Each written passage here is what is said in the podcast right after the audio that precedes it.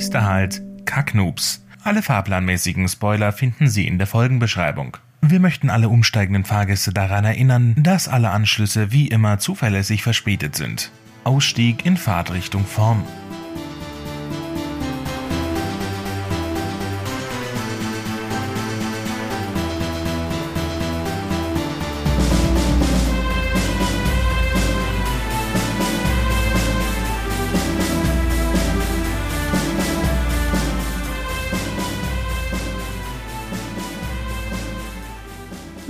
Und damit herzlich willkommen zu einer neuen Folge Kacknups. Mein Name ist Lev und mit dem Gepäck habe ich Jabba, Sackentun. ja, hi.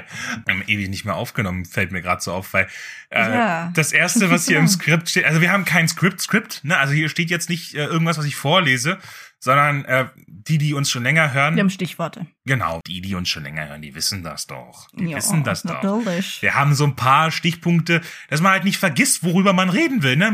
Also, Ja, ich glaube, das wäre bei uns ständig der Fall. ja, nee, also schlimm. Aber manchmal so ein bisschen vergesslich. Ja, bisschen. Aber äh, dann hat man halt so Stichpunkte und hier steht halt als erstes mal äh, Geburtstag. Und ähm, Hm. dann denke ich mir, Alter, das ist auch schon, ist auch schon länger her. Haben wir so lange schon nicht mehr aufgenommen? Das ist auch fast zwei Wochen Ja. her jetzt schon, ne? Also Ja. heftig. Aber äh, ich fand's halt, das, das hat halt, weißt du, Folge geht los. Das erste, was ich sage, ist, ja, ich hatte Geburtstag. ja, es ist so wie, aber weißt du, wir, also wir hatten, wir hatten mal einen Lehrer. Weißt du, wie das noch in der Schule ist? Normalerweise du kriegst du es ja nicht mit, wenn Lehrer Geburtstag haben. Ne? Mhm. Und also bis auf ein paar Ausnahmen, wo dann irgendwie, weiß ich nicht, so ein paar Schüler so ein etwas zu gutes Verhältnis mit ihren Ja, Lehrern so haben. Schleimer. Ja, und wenn die Mhm. dann so mit so einer Schachtel Pralinen und ganz viele Grüße von den Oh Eltern Gott, auch und du so und du so, ey, warum weißt du denn, wann die Geburtstag haben und so? Und warum hast du Sackratte uns nicht Bescheid gesagt, dass man das als Klasse machen kann? Weißt du? Und dann denkst du dir halt doch, was soll denn der Käse? Aber wir hatten aber auch einen Lehrer, der war einfach, ja, der war, der war sowieso einer von den Guten. Shoutout geht raus an äh, den Herrn Lenz, Ulmer Scholl Gymnasium. Ja, der war, nee, der war wirklich einer, also da hat der Unterricht Spaß gemacht. Also das ist ein gutes Gesamtpaket. Und der war so einer von den Guten, weißt du? Hat der, der hat's Mhm. einfach, hat's einfach drauf gehabt. Aber der, der hat einfach, der hat einfach einen Fick gegeben. Der ging rein. Das erste, was er macht, das war einfach so Standardprozedere, hat immer oben rechts das Datum hingeschrieben, ja. Ja, das kenne ich. Und dann hat er so unten drunter geschrieben, der Chef hat Geburtstag. Ja, aber also ich wollte jetzt niemand irgendwie auf die Nase binden oder so, aber ähm, ja, habe ich ja scheinbar jetzt doch gemacht. Aber es ist auch ein- eine sehr unangenehme Art, wenn Leute das erste, was die zu dir sagen, keine Ahnung, Arbeitskollegen, sonst irgendwie Leute, die du, mit denen du irgendwie zu tun hast und die, das erste, was die zu dir sagen, ist, ja, ich habe heute Geburtstag. das ist so komisch. Oder wenn jemand, du, du, du gehst irgendwo hin und ähm, jemand besteht drauf, irgendwie besonders behandelt zu werden, weil, ach man, ich habe heute Geburtstag. Weißt du, so Oh als ob so, Gott, so dieses, dieses Anspruchsdenken. Heute bin ich Nee. die Prinzessin, äh, weißt du, egal, also, und alle weißt du, müssen so, sich um mich sorgen und für mich alles tun und nee. Nee, bei sowas mache ich nicht mit. so viel dazu. Ähm, aber es ist aber auch viel passiert. Also mal abgesehen davon, dass jetzt einfach schon zwei Wochen her sind seit meinem Geburtstag und wir in der Zeit nicht einmal aufgenommen haben. Schande gut, ich meine, du hattest, ja, da kamen ein paar Klausuren dazwischen. Ja, ich, ich, ich bin durch und ich lebe noch. Das ist die Hauptsache. Ja, hast du auch painful. bestanden? Ja, bei einer weiß ich schon, dass ich sie bestanden habe. Beim Rest weiß ich noch nicht. Bist du noch am Fingernägel kauen? Nee, ich mache mir da nicht so einen Stress. Ich warte einfach ab. Weißt du, ich stell's mir halt so vor, wenn so, wenn so Leute ihr Studium halt so richtig, richtig ernst nehmen. Ich muss das in der Regelstudienzeit am besten noch mit einem Semester Vorsprung schaffen. Habe ich noch ein halbes Jahr mehr Berufsleben. Ähm, und äh, keine Ahnung, irgendwie sowas. Und die sitzen dann zu Hause und die gucken so alle halbe Stunde, bis dann endlich die Klausurenergebnisse im, äh, was auch immer, jede Uni Mail nennt ihr so. Netz anders. Äh, oder ja, manche machen es einfach nur über eine Mail. Und dann gibt's dann so Leute wie du so, und dann krieg, kriegst du so eine, kriegst du so, kriegst du das Ergebnis so. Ja, sie haben leider nicht bestanden, du so. hm, Ja. ja. Ist in In den meisten Fällen wäre es auch kein Weltuntergang. Es gibt ja auch noch den Nachschreibtermin und es ist kein Weltuntergang. Aber wirst du es schon geschafft haben, oder? Probably. Aber we we weißt du, es ist, ist jetzt schon so viel passiert einfach, weil ich, auch äh, das Buch von mir, äh, Die Feuer von Firn, das ist jetzt auf Englisch. Also, ne? Stimmt, ja, habe ich mitbekommen. Und äh, das ist auch irgendwie nice. Mal davon abgesehen, dass ich, dass ich da sogar jetzt einen ganz anderen Weg gewählt habe als mit der deutschen Version, weil ich bin eigentlich, weiß, wissen ja auch alle, kein Fan von Kindle Unlimited. Mhm. Weil ähm, halt einfach schon in den AGB und in den Vertrags äh, Kleingedruckten halt einfach drinne steht, ja, wenn Amazon der Meinung ist, dass irgendwie was mit den Zahlen jetzt äh, nicht stimmt, dann können die einfach verweigern, dir äh, deine Tantiemen auszubezahlen. Rein theoretisch würde es reichen, wenn du eigentlich gerade zum Beispiel, du bist zu Gast in, in irgendeinem Podcast oder äh, irgendein Buchblogger hat über dich geschrieben und deswegen hast du plötzlich einen Ansturm von, äh, keine Ahnung, 300 Prozent jetzt mehr als sonst und das aber nur über einen kurzen Zeitraum. Und dann sagt der Amazon-Algorithmus, ja gut, das ist natürlich jetzt auffällig. Ja, warum? Äh, das könnte ja genauso gut äh, gekaufte Zahlen sein, gekaufte Klicks und Views. Ne? Mhm. So. Und jetzt, jetzt könnte rein theoretisch dann Amazon sagen, ja, das ist, ähm, bis, ist uns ein bisschen zu fishy, äh, deswegen zahlen wir dir das alles nicht. Ja. Und das finde ich halt irgendwo nicht besonders geil. Nichtsdestotrotz habe ich jetzt für die englische Version einfach die Kindle Unlimited äh, das Angebot mal angenommen, weil es für, naja, ich sag mal, für, für ein deutsches Buch, das ins Englische übersetzt wird, grundsätzlich mal schwer und das halt auch noch aus dem Self-Publishing kommt, grundsätzlich mal ja. schwerer ist, ähm, sich gegen den ja sowieso im Englischen viel größeren Wettbewerb durchzusetzen, als wenn jetzt äh, irgendein Verlagsbuch aus dem Vereinigten Königreich kommt was ja sowieso das Nonplusultra zu sein scheint von der Nahrungskette. Aber gut, lass uns mit der Folge starten. Hat denn deine Trüffelsuche nach besonders inspirierendem Shit was gebracht? Ja, ein bisschen was. Also, ähm, ist schon länger her, dass ich den Trüffel gefunden habe. Dann hatte ich ihn aus den Augen verloren und jetzt habe ich ihn wieder entdeckt. Und zwar habe ich ähm, eine Website gefunden, die Eternal Jukebox. Da kann man praktisch äh, einen Link von einem Lied, ich glaube von YouTube reinkopieren. Und dann findet dieses Programm irgendwo eine Stelle, wo man das dann in so eine Endlosschleife dann ähm, ja modifizieren kann, sodass das Lied praktisch endlos geht, aber halt nicht so wie wenn du jetzt auf Spotify einstellst, dass das sich immer wiederholt, sondern mhm. es, es gibt halt nicht diesen Anfang und diesen Endepart, sondern es geht halt immer und immer weiter und halt ähm, von der Melodie her passt's halt besser. You know? Also, es wird nicht, es wird nicht der, der komplette Song wiederholt, sondern nur ein Ausschnitt. Quasi. Also am Anfang und am Ende wird ein bisschen was weggeschnitten, oder wie? Und das wird dann so. So, so ungefähr. So also von der, von, von der KI quasi angeglichen, dass da bessere Übergänge sind. So ungefähr, ja. Also, und man kann dann auch noch verschiedene Dinge einstellen, wie viele Loops, Dinge es da gibt. Man kann da ein bisschen rumprobieren. Und ich fand das tatsächlich zum Schreiben ganz cool, weil ich bin so ein Typ, wenn ich, ich glaube, ich, glaub, ich habe tatsächlich mal drei Stunden lang geschrieben und dabei ein Lied in Dauerschlaffe gehört. Mhm. Und das war sehr, sehr produktiv. Und da hätte ich es halt geil gefunden, wenn es nicht diesen Anfang- und Ende-Part vom Lied gegeben hätte. Und da gibt es jetzt halt die Möglichkeit, dass man diesen YouTube-Link, glaube ich, ich bin mir gerade nicht mehr ganz sicher, aber dass man den da reinpackt und dass man das dann halt äh, da endlos Loop machen kann.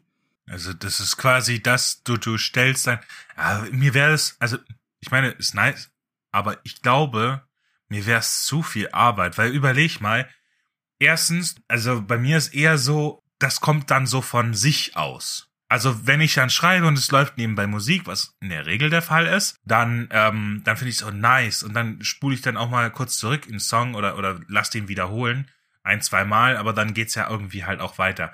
Aber das ist eher so aus dem, aus dem Flow heraus quasi.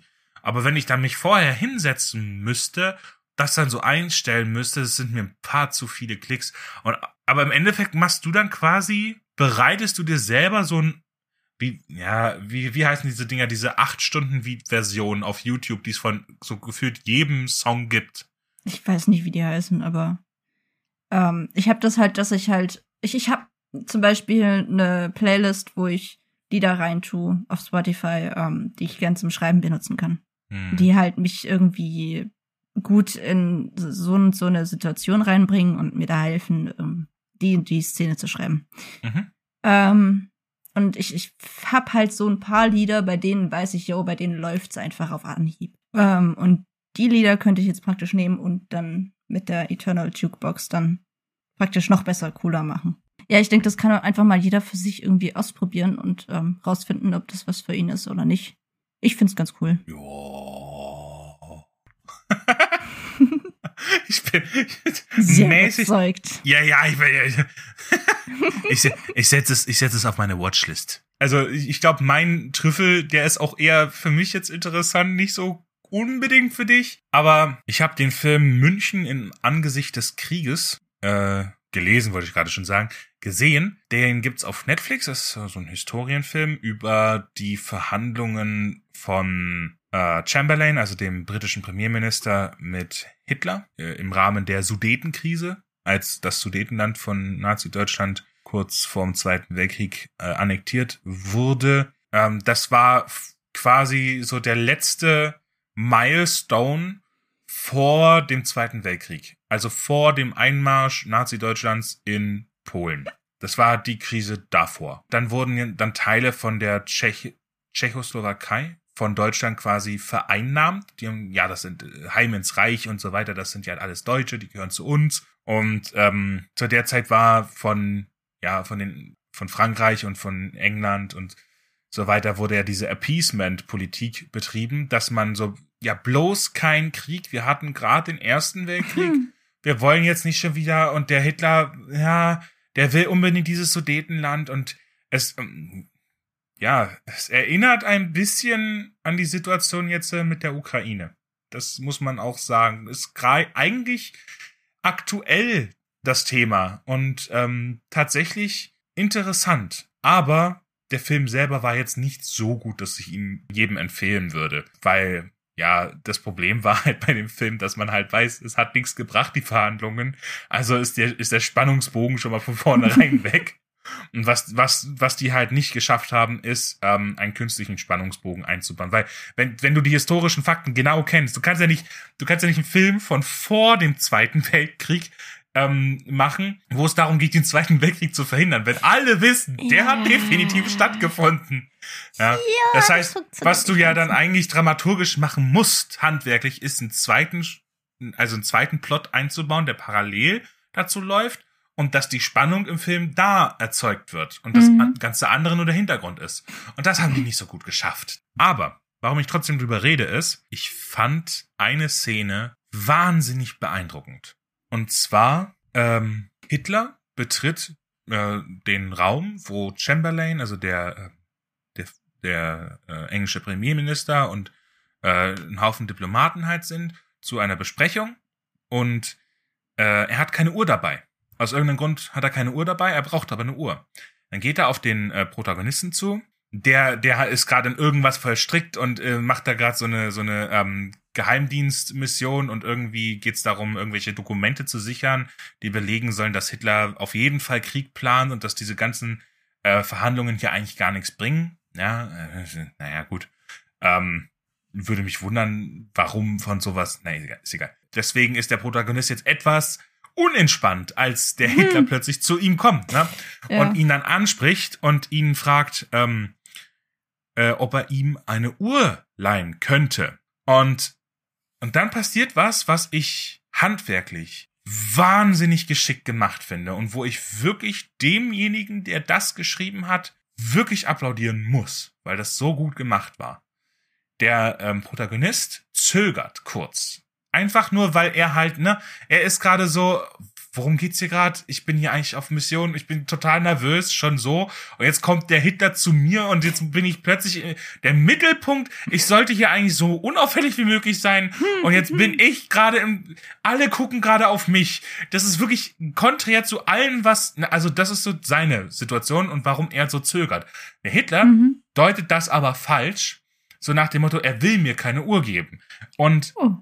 Was jetzt passiert ist, statt, ähm, statt mit, normalerweise würde ja jetzt ähm, irgendwie ein Dialog entstehen.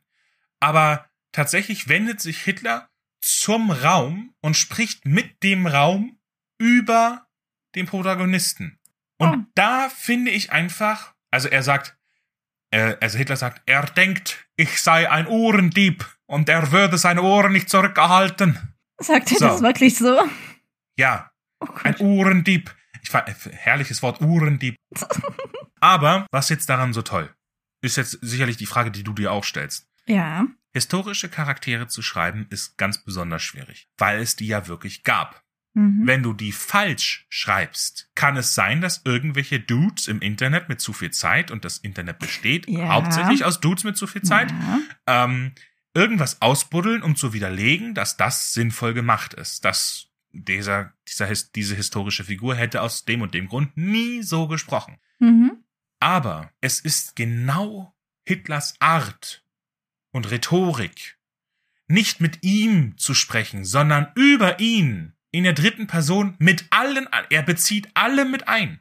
Alle. Dieser, diese, dieser Größenwahn, diese, diese Geltungssucht, diese Art zu reden. Und ähm, das fand ich da aber perfekt eingefangen. Hm. Das hätte so, es würde mich nicht wundern, äh, wenn ich von irgendjemandem jetzt eine Nachricht bekommen würde, hey, hey, hey, hey, Jabba, Jabba, Jabba. Das ist so gut, weil es tatsächlich so passiert ist und hier ist das Protokoll von dieser Versammlung. Und dann würde es mich nicht wundern, weil, ähm, weil, okay, dann, dann hat, okay, dann, dann hat halt einfach jemand gut recherchiert und dieses Protokoll ausgebuddelt. Dann, selbst dann, Kudos, ja. Boah. A aber, Sehr authentisch, meinst du? ja, diese Authentizität, aber wirklich auf Auf den Punkt. von der Rhetorik hat super gepasst. Super. Ja. Und ähm, aber worauf ich hinaus wollte, war ja eigentlich noch der Punkt, dass ähm, Figuren der modernen Geschichte ja noch viel schwieriger zu schreiben sind als generell historische Figuren, weil da hat man ja viel mehr Material.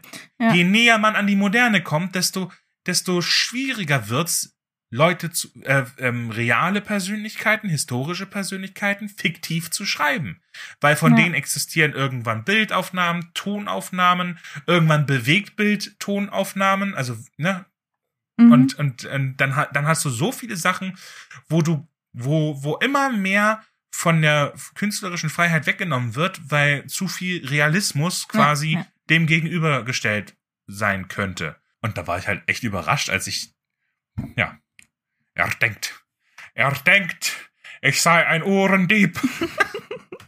Herrlich, oder? So Also- bescheuert. Sorry. Ich kann das nicht ernst nehmen. Aber Na ja. gut. Aber lass uns mal zu Dingen kommen, die wir ernst nehmen können, nämlich unseren Äh, ja. Wins der Woche. Gern. Wird dann einfach mal das Senfglas an mich nehmen und Gerne. meinen Senf dazugeben zu unseren Wins. Und zwar habe ich in Sachen Wins festgestellt, dass ich im Januar sehr viel mehr Ziele erreicht habe als im Dezember, wo ich ja angefangen habe mit diesem Ziele setzen. Stimmt, Es- ja, das hast du erzählt gehabt, ja. Ja, und also ich sehe Progress, was ich geil finde, aber ich habe Nice. ich habe natürlich nicht alle Ziele erreicht im Januar, aber schon sehr viel mehr als im Dezember. Aber ich habe auch realisiert, dass selbst wenn ich meine Ziele nicht erreicht habe, habe ich daran gearbeitet und bin einen Schritt weitergekommen. Ich bin zwar nicht ans Ende gekommen, aber ich bin vorangekommen. Und allein das ist schon mal richtig, richtig geil zu sehen. Es ist nicht direkt Scheitern im den Sinne, weil ich ja trotzdem Progress mache. Dinge konnten von der Liste gestrichen werden. Ja. Voll gestrochen.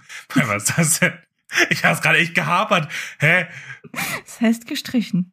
Dinge wurden von der Liste gestrochen? nein, nein. Aber es gibt manchmal, ach, kennst du das, wenn du manchmal so den, den, ähm, was ist das? Das Partizip, oder? Partizipienbildung ist das, oder? Ich weiß gerade nicht, was du meinst. Meinst du, ich glaube hier die Vergangenheit. Partizip Hier, perfekt. äh, Pa- doch, Partizip perfekt ist das doch, oder? Äh, ich habe keine Ahnung. Ich glaube, ich sollte das wissen. Na, ist ja, ja, du studierst, weißt du, ja, ich sollte das wissen, vor allem, weil das neulich in der Klausur dran war. Aber lass uns mal lieber weitermachen. ja, gerne. Ich habe nämlich noch mehr. Nein, etwa noch mehr? Ja, stell dir vor. Weißt du, wie so eine alte Werbung. Aber das war noch nicht alles. Nein, doch, denn im Doppelpack haben sie noch mehr Vorteile. Nein, doch. Oh, Oh Gott. Ja, also ich habe noch mehr vorzuweisen. nein. Doch. Oh. Dann leg mal los. Dann lass mal hören. Jetzt bin ich aber gespannt. Oh Gott, das künstlicher ging's nicht. Ja, aber so sind doch, kennst du nicht mehr? Ja, Meine, es ist schlimm mit den Werbungen. Aber gut, manche wissen es ja, warum wir diese Folge verschoben hatten um eine Woche. Das hatten wir im Discord ähm, Bescheid gesagt, dass ich Klausuren habe und deswegen dezent im Stress war. Und jetzt sind diese Klausuren endlich geschrieben. Sie, sie, sie liegen hinter mir. Und ich weiß bei einer schon, dass ich sie bestanden habe. Aber das ist nicht das einzige, Geile. Ich habe auch beim Lernen auf die eine Klausur so ein bisschen inspirierenden Shit gefunden Nice. für mein Worldbuilding. Und das ist doppelt nice, weil das hat das Lernen echt so, so müh angenehmer gemacht. Aber das waren meine Wins. Wie sieht's denn bei dir aus? Na, ich bin jetzt nächstes Mal, ich bin jetzt ordentliches Mitglied äh, des äh, im Self-Publisher-Verband. Sowas gibt's. es gibt einen Self-Publisher-Verband, ja. Interesting. Ich, ich habe ich hab zwar noch keine Ahnung, wie cool die Dudes und Dudinen so drauf sind und ähm, ich habe jetzt noch nicht so, bin noch nicht so in Kontakt getreten mit den Leuten, aber auf dem Papier sind die Vorteile schon mal echt nice, was man so alles hat. Ja, musst du denn jetzt da eigentlich irgendwie was zahlen, dass du da Mitglied bist? Oder wie funktioniert das? Ich habe davon keine Ahnung. Das ist ein Verein. Also da zahlst du natürlich auch deine Jahresgebühr. Darfst du sagen, wie hoch die sind? Das sind, ich, das sind ein bisschen weniger als 100 Euro im Jahr. Und ähm, Mhm. es, es gibt auch noch Möglichkeit, dass das nochmal vergünstigt wird. Das gibt's auch noch. Also es ist aber so oder so ist es jetzt echt nicht die Welt, sage ich mal. Mhm. Ja. Und ich denke mir schon alleine so ein Rechtsbeistand einmal kostenlos in, in Sachen oder Rechtsberatung in Sachen äh, Copyright, die ist halt echt schon Ja, das ist schon geil. das, das alleine ist das schon wert. Ne? Ja. Und dann gibt's da noch ähm, bei, Lektor, bei Lektoraten gibt's Vergünstigungen für, für Vereinsmitglieder und so weiter. Und du, du kriegst Webinare und Uh. Fortbildungen und alles. Also es ist, es ist wirklich, das ist nice. es ist wie, wie, wie, weißt du, wie diese ganzen Discords, Mhm. nur, äh, wo sich die Leute so zusammenfinden, nur halt unter einem Vereinsdach. Das ist nice. Aber ich kann jetzt noch gar, also wie gesagt, ich kann noch gar nicht sagen, wie die Leute drauf sind. Es kann sein, dass ich, äh, dass, dass, dass, ja, dass die menschlich jetzt nicht so geil sind. Das kann auch durchaus sein. ähm, aber Ja, kannst du uns das vielleicht so in einem halben Jahr berichten oder so? genau, also ja, da, da kann ich jetzt noch gar nichts so zu sagen. Aber das ist mein erster Win von vielen. Ach, je, wie, wie viele hast denn du? Oh, eine Menge. Ähm, ja, pass auf, pass auf. Überschrift: Passives Einkommen. Ja. Ich sag dir, ich sag dir, wie es ist. Ich sag dir, wie es ist. Ich meine, ich, ich ist ja nicht so, als ob ich das nicht schon bisher irgendwie gehabt hätte. Aber jetzt, wo Feuer von Föhren draußen ist, ist natürlich ein bisschen mehr an Einkommen da. Mhm. Und zwar, das war an einem Wochenende und ich habe so ein bisschen länger geschlafen. Äh, Kinder waren gnädig und haben selber länger geschlafen, weshalb ich ein bisschen länger schlafen konnte. So, und dann waren die Kinder wach, haben gefrühstückt und ähm, die waren dann äh, im Selbstbeschäftigungsmodus und ich so, ich stehe jetzt hier nicht auf. Ich, ich, ich, Kinder sind, die bespaßen sich gerade selber, ich muss nichts machen. Ich genieße das jetzt einfach mal. Aber so nach einer halben Stunde kam dann so das schlechte Gewissen so langsam. Und dann habe ich mich halt einmal umgedreht und habe ein paar Videos geguckt, um das schlechte Gewissen zu ignorieren. Aber irgendwann musste ich mich ja dann doch aufraffen, weil das Leben geht weiter, the show must go on. Gerade so als äh, Papa mit Kindern. Mhm. Äh, generell, also gerade mit den Kindern auch am Wochenende, da ist nicht lange mit Ruhe. So.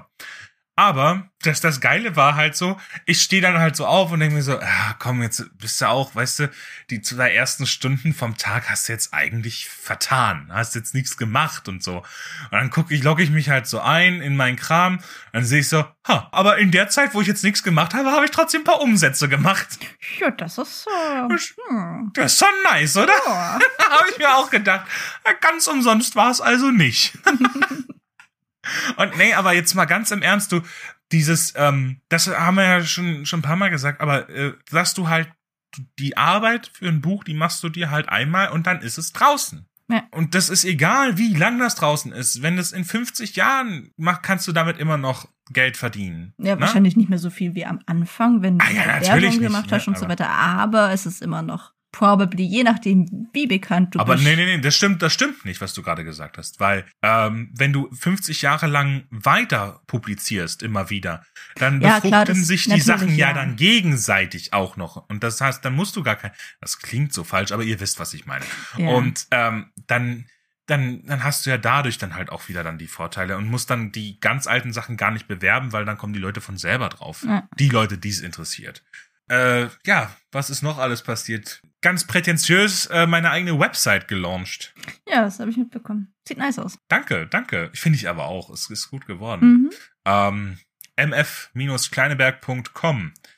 Mein Bruder hat mich darauf hingewiesen, dass MF halt auch die Abkürzung für Motherfucking ist. Also motherfuckingkleineberg.com, Digga. Nein, ähm, nein, das- Oh Gott. das sind äh, Ja. die Initialen natürlich. Aber ja, warum nicht? Soll jeder, soll jeder denken, wie er will. Fand ich übrigens interessant. Ähm, die Domain-Endung, also du kannst ja aus, kannst ja aussuchen, ne? .com oder .de oder .info oder .org. Das wäre natürlich, weißt du, das, also, wenn dein, also, manche, äh, wenn an alle neuen Zuhörer, ähm, Lev ist ja auch im LARP unterwegs Ja. und macht Org LARP, also Genau. Live-Action-Roleplay. Und äh, wenn, wenn ihr eine Clan-Webseite habt von, von eurem äh, Org-Clan, wenn die nicht mit .org endet, ja, Oh, das, das wäre sogar, oh Gott, das wäre sogar aktuell. Wir, wir, wir haben neulich drüber diskutiert, dass wir ein Wiki machen wollen. es muss auf .org enden oder ich Ja, ich kündige die muss das mal Freundschaft. weitergeben. Ja, aber ich meine, vorher hatte ich den Linktree und jetzt die Homepage. Und ähm, der Grund, warum ich die Homepage gemacht hatte, war eigentlich nur, äh, dass ich drauf gekommen bin, oh, Linktree ist gar nicht DSGVO-konform. Also Ja. Datenschutz, Grundverordnung, Gedöns, Kram, Pipapo. Und ähm, das ist ja sowieso, du hast auch kein Impressum im Linktree. Und du, dann gibt's ja noch die Impressumspflicht und Mhm. ja, schwierig irgendwie. Dann, dann, wie, wie weit reicht diese Impressumspflicht? Erstreckt die sich auf den Linktree oder nicht? Und äh, ist es, ja, wie viel, wie viel wert ist es mir, das Risiko einzugehen? Und dann war es mir dann das nicht wert, bin ich ehrlich. Ja. Weil ähm, das Ganze halt jetzt doch eher, nee, äh, das, dann, dann war es mir das nicht wert. Und dann habe ich gesagt, okay, dann mache ich das jetzt alles. Dann zieht das Ding jetzt um. Das zieht jetzt auf eine Homepage um. Da ist auch äh, jetzt äh, der Kacknoobs Link Hub hingezogen. Der ist jetzt auch nicht mehr auf Linktree. Muss das jetzt alles noch ändern. Ich hoffe, dass ich das jetzt schaffe, dass in den mittlerweile 22 plus eine X-Folge Folgenbeschreibungen alles nachträglich jetzt noch zu Ach, ändern. stimmt, ja, das Ah, müssen wir jetzt noch. Ach je. Ja, sonst Ja, kann ich das das- auch übernehmen. ja, gerne. Ich habe jetzt ohne Ende Zeit, weil ich habe Semesterferien. Ja. Dann mach das, dann mach das doch morgen in Ruhe. Ja, gerne. Das nice, danke. Also ähm, an alle, die eine Website betreiben oder die generell irgendeine Webpräsenz betreiben, denkt bitte ernsthaft an die Impressumspflicht. Die ist nicht nur im Buch äh, elendiges Geficke. Tut mir leid, wenn ich das so sage, aber man muss auf so viel achten und Ha, furchtbar. Je, je rechtssicherer sowas ist, desto besser ist es, weil es bringt einem nichts, wenn man, wenn man dann mal was verdient mit seinem Self-Publishing und dann kommt irgendein Abmahnanwalt und wegen sowas muss man dann da 1000 Euro bezahlen und Ja. ähm, das ist dann auch scheiße. Also was oder, oder wie viel Geld auch immer dann dann bezahlen muss. Also von daher achtet äh, drauf, dass eure Webpräsenz genauso wie das Impressum in einem Buch immer rechtssicher ist und informiert euch da, holt euch da auch Hilfe von von anderen, vernetzt euch, fragt andere Leute, weil irgendwas übersieht man immer und ja, das ist wichtig. Hallihallo, hier einmal ganz kurz der Jabber aus dem Schnitt mit einer kleinen Anmerkung. Denn was da in der Aufnahme so ein kleines bisschen untergegangen ist, ist die Tatsache, dass es eigentlich und das hauptsächlich um die Datenschutzprobleme ging, weil das mit dem Impressum nicht so ganz durchsichtig ist, da man ja selber nicht der Betreiber von Linktree ist und sich da die Frage stellt, inwieweit man da selbst zuständig ist. Und so unübersichtlich und kompliziert das Ganze eh schon ist, wird's noch mal eine Ecke komplizierter, wenn man unternehmerisch unterwegs ist, also mit Gewinnabsicht seine Bücher verkauft und dieser Linktree dann, ich sag's jetzt mal ganz blöd, in das Kunden-Web-Interface mit eingebunden ist. Und gerade weil das so kompliziert ist, habe ich dann in der Aufnahme quasi nur noch darüber geredet, weil mein Hirn sich daran quasi die Nebenhirnrinde dran gestoßen hatte. Aber wie schon gesagt, ging's eigentlich und hauptsächlich um die Datenschutzgrundverordnung. Und da die Server von Linktree nun mal in den USA stehen, man selber aber als Unternehmer oder Verkäufer oder auch einfach nur als Privatperson in Deutschland und damit in der EU ansässig ist, wird's recht schwierig oder sagen wir eher rechtlich schwierig, da man sich selbst an die DSGVO halten muss, Linktree als Unternehmen mit Sitz in den USA, wo auch die Server stehen, eben nicht. Und Impressum hin oder her. Dafür kann man abgemahnt und belangt werden. Das war's auch schon wieder. Weiter geht's mit der Folge. Dann äh, noch ein Win. Und zwar habe ich endlich verstanden, dass die Keywords, die man bei Amazon eingibt, gar nicht so egal sind. Weil, yes, ähm, no shit, Sherlock. Ja, Keywords bis jetzt. sind eigentlich überall und voll wichtig. Ja, man hat sieben Slots bei Amazon, KDP jedenfalls, wo man dann halt eingeben kann, welche Keywords zu deinem Titel führen. Und die bestimmen halt über so viele Sachen, weil Mhm. das Feld der Mitbe je, je spezifischer diese und nischiger diese Keywords halt sind. Also wenn du zum Beispiel ähm, ja Vampire nimmst, dann ist das natürlich Das ein breiter gefassteres Feld mit äh, und, und, und sehr, sehr unspezifisch, als wenn du das ähm, Dark Vampire Horror nimmst. Wenn das dein Buch auch be beschreibt, ja. Ähm, dann, dann werden die Leute, die nach exakt dem Ding suchen, halt auch eher auf dein Buch kommen, als wenn die nur Vampire suchen. Ja. Und ähm, aber also oh, ich bin ich bin halt jetzt am rumexperimentieren und es ist es ist das ist auch so was was äh, was was ich nicht bedacht hatte vorher, weil ich habe einfach nur ja hm, paar Stichworte halt reingeschrieben. Ich habe sogar bei bei dem äh, bei dem E-Book ich hatte nur vier von den sieben Slots einfach also keine Ahnung. Ja, weißt du, ich hatte nur Fantasy und das ist ja schon, dabei Ja, steht's extra dran, bitte nimm nicht, bitte nimm nicht was, was schon in dem, in der Kategorie drinne ist, weil dann ist es doppelt und dann kannst du auch gleich sein lassen. Das Ja. heißt, ich hatte nur drei Slots verwendet. Ja, und jetzt bin ich halt am rumexperimentieren. Ja, viele werden sich jetzt an die Großhirnrinde greifen und denken, Digga, warum wusstest du das vorher nicht? Und ich so, ich denk mir dann so, ja, ich weiß, ich guck doch auf den Titel von dieser Show. Das Ding heißt Kacknuss. nicht ohne Grund. Wir lernen noch. Wir lernen dazu, aber es ist Wahnsinn, wie viel. Weißt du, ich selber hab nicht gedacht, dass es so viele Dinge zu lernen gibt übers Schreiben. Ja. Weißt du noch, als wir uns äh, hingesetzt haben und ähm, ganz, ganz am Anfang, als wir angefangen haben mit dem Podcast und wir so die Bedenken hatten, geht uns nicht vielleicht auch irgendwann der Stoff aus? Der Gesprächsstoff? oh. Das dachte ich am Anfang wirklich, aber inzwischen so, es ist endlos. Es ist endlos. Little did we know, little did we know. ja, und ah, noch Was? ein Na- Win. Aber, langt's aber auch mal. Äh, meine, mein Notion hat sich entwickelt, wie so ein Pokémon. Ähm, Okay. Und zwar, elaboriere. und zwar, ich gönn dir mal jetzt ein, äh, eine Bildschirmübertragung Uh, von meinem Notion. Dazu hätte ich Notion aufmachen müssen. ich mach's mal kurz auf. Surprise. So, Moment. So. Ja, ich sehe. So.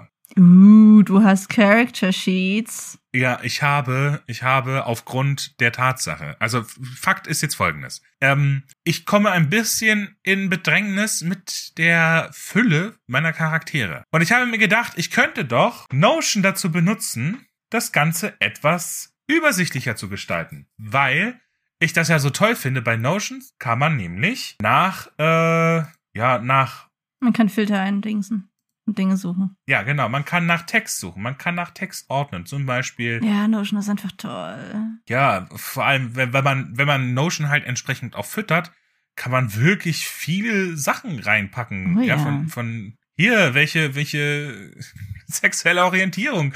Also, äh, ich, zum Beispiel, ja. Oder du kannst ordnen, du kannst das ordnen nach, äh, weiß Gott nicht was allem, ja. Und dann, ähm, du kannst alle, du kannst das Ganze einfach eintragen, du kannst die untereinander verlinken, du kannst, ähm, du kannst wirklich, es ist herrlich. Es ist wunderschön. Ich liebe diese Ordnung. Hier, oh, das ist äh, so schön. Hier, Oh, Partner, Mentor, Stu Students. Zum Beispiel hier, Runa. Ja, gehen wir zu Runa. Zack, ist es quer verlinkt. Mhm. Mhm. Ja, Runa, hier, bla bla bla, alle Infos darüber, ja. Ach, Das ist sehr befriedigend für meinen Plotter. Ja, ja, das kann ich mir vorstellen. Ähm, hier, Mentor, Astrid. Ja, dann gehen wir halt zu Astrid. Dann ihr Mentor, Ragin. Das geht, wenn wir nur die Mentoren-Dinge durchgehen. Sein Mentor, Halvor. Das geht ewig so weiter. Die, die Verwandtschaftsverhältnisse untereinander, alles wunderbar. Das heißt, dass, wenn ich dann am 25. Teil schreibe, habe ich trotzdem immer noch alles wunderbar zuverlässig verlinkt, alles herrlich, top, weil, okay. Und das Geile ist, es ist kostenlos. Ja, das ist das Geilste. Ja. Ja. Für alle, die sich jetzt denken, Jabba, Jabba, bist du eigentlich behindert? Das macht jeder Mensch so. Dann sage ich zu dem, das mag sein, aber ich hab's bis jetzt nicht so gemacht. Und ähm, für alle, die sich, die sich denken, ja, ich kann doch auch einfach, weil ich hab's immer so gemacht. Ich kenne ja das Buch und ich hab das Buch ja als Datei. Dann, und ich weiß ja, an welcher Stelle im Buch was passiert. Dann kann ich doch einfach das Buch öffnen. Zu der Stelle scrollen und nachlesen, weil da steht's ja auch. Und das war. Ich hab's ja schon eingesehen, dass das so nicht gut funktioniert. Weil das funktioniert, wenn du ein Buch schreibst. Ich sitze jetzt am zweiten Teil und komme jetzt schon ins Gehudel, was war mit wem, wer war, wie war was, ja. Mhm. Und ähm, jetzt stellt dann und dann habe ich mir die Frage gestellt, ah, was ist, wenn ich in dem, wenn ich am fünften Teil sitze, am sechsten, am 25. Weil alle, die es nicht wissen, Feuer von Firn ist ähm, aufgrund der Art und Weise, wie die Buchreihe, ähm, also die Buchreihe ist die Chroniken der Auguren und ähm, das ist aufgrund der Machart ist das quasi möglich, wirklich, dass ich bis an mein Lebensende keine anderen Bücher mehr schreiben muss. Ich kann, ich kann, egal was ich für Ideen habe, ich kann die in diese Reihe einbinden. Das ist das Geilste. Ich habe viele Ideen. Und das wird eine sehr, eine sehr diverse Reihe werden. Ja. Und da- das, Ich freue mich schon. Ich weiß schon, was so alles kommt. Zumindest, ich habe eben gesehen, dass du schon bis zum siebten Teil geplottet hast. Ich wusste nur bis zum vierten Teil, glaube ich. ja. Nein, ich bin ehrlich, Notion ist das, also Aufruf geht raus an alle Panzer. Oh ich ja. bin ja auch ein Panzer. Bin ich wirklich. Aber Ihr macht's euch leichter, wenn ihr zumindest ein bisschen, ein bisschen was von den Tools verwendet, die existieren. Man muss nicht alles, also man muss jetzt nicht. Es macht das Leben sag- einfacher. Es ist ein bisschen mehr Arbeit, aber im Hinterher profitiert man sehr davon. Ja, na, warte, warte, warte. Es kommt drauf an, wie viel Arbeit man sich da macht. Weil was du tust, ist, du schreibst eine Bibliothek, um ein Buch zu schreiben. Ne? Nein, nein, nein, nein, da kommt schon mehr als ein Buch. Ja, trotzdem.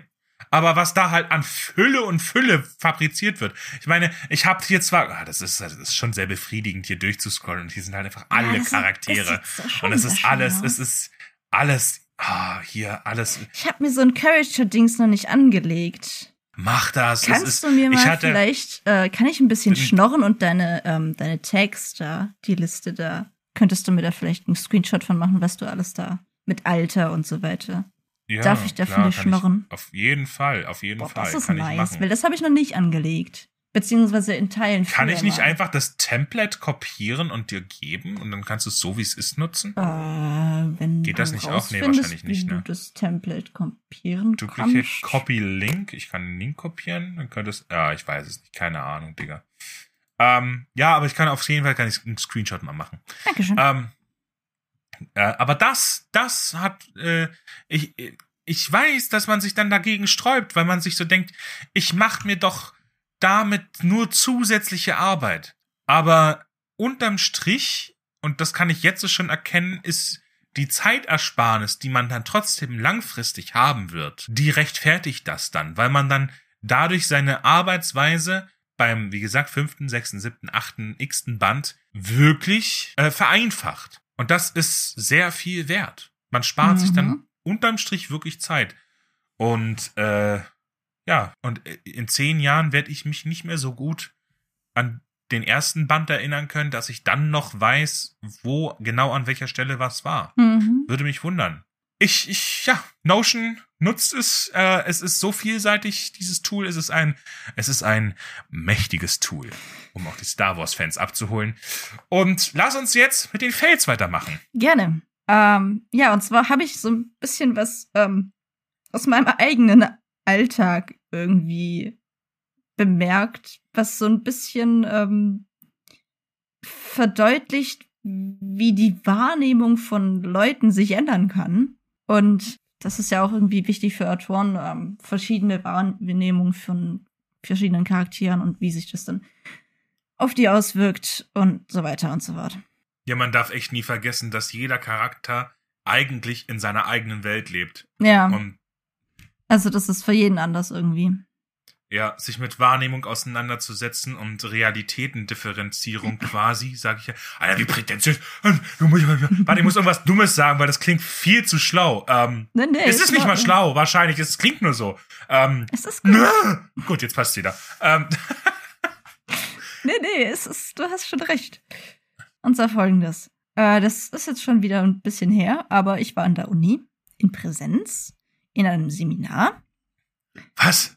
Ja, stell dir vor, sowas hab ich, beziehungsweise jetzt nicht mehr, weil das Semester rum ist. ähm, ja.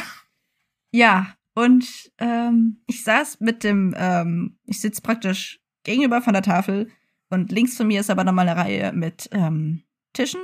Und ich habe halt so am Rande meines Sichtfelds mitbekommen, wie ein Kommilitone seine Wasserflasche ausgepackt hat und ähm, anfangen wollte, seine Maske abzuziehen, um halt zu trinken. Und mein Hirn war dann so, ja, guck weg, das ist Privatalter. Und ich habe dann auch direkt weggeguckt, so ein bisschen abrupt. Und das, das war so absurd. Und ich dachte mir dann auch gleich im Anschluss so, what the fuck? Das ist jetzt nichts mega krass Privates. Wenn er seine Maske abnimmt, das ist einfach nur ein stinknormales Menschengesicht. Aber das, ich, ich bin es halt echt nicht mehr so wirklich gewohnt, Menschen. Münder zu sehen. Ja. halt alles unterhalb von den Augen. Ähm, ja. Das, das, das zeigt nur mal wieder, wie abgefuckt das sein kann. Ich meine, so verwunderlich, so verwunderlich ist das eigentlich nicht. Weil ich meine, das ist ja dasselbe Prinzip wie, ähm, wie mit dem Schleier. Ähm, und generell, durch die Verdeckung ist ja klar, dass du da Exklusivität schaffst. Ja. Und wenn die Leute zwei Jahre lang ähm, laufen alle nur mit Masken rum. Also ich sehe es jetzt nicht ganz so, dass ich weggucken würde, dass ich den Gedanken habe, es ist privat. Aber es ist irgendwie so ein bisschen dann so, wie wenn jemand einen Pulli und ein T-Shirt anhat und sich den Pulli auszieht. Ja, und dass das, das, das dann T-Shirt so ein bisschen vielleicht noch hochdingst und so. O- Oder? Oder bin ich ja, so, so ein bisschen, ja, schon. Ist auch so, irgendwie so ein. Ja, doch. Nee, ist es nicht, ist es nicht. Das eine ist, das eine ist, dass du, dass du eventuell, also als Mann guckst dann erst recht hin, weil du, es gibt Chance auf Mobs. Und, ähm, Schande über dich. aber das, das ist es ja eigentlich nicht, weil das ist ja dann eher so, naja, ich meine, das, weil, weil das ja dann so sexualisiert ist, sage ich jetzt mal. Ja, Buff. Und das Ja, ist es ja bei der Maske nicht. Ja, Aber dann glaube ich eher, dass das jetzt so eine Falschverdrahtung bei dir war. es, ist, es war sehr absurd. Und ich, ich war sehr, nicht schockiert, aber es, es war sehr, sehr absurd. Aber man, ich, ich kann mich jetzt nicht an ein genaues Beispiel erinnern, aber ich meine, dass es schon hin und wieder Momente gibt, wo ich mich selber auch bei irgendwie was ertappe, wo ich, wo ich ähm, soziale Normen falsch anwende.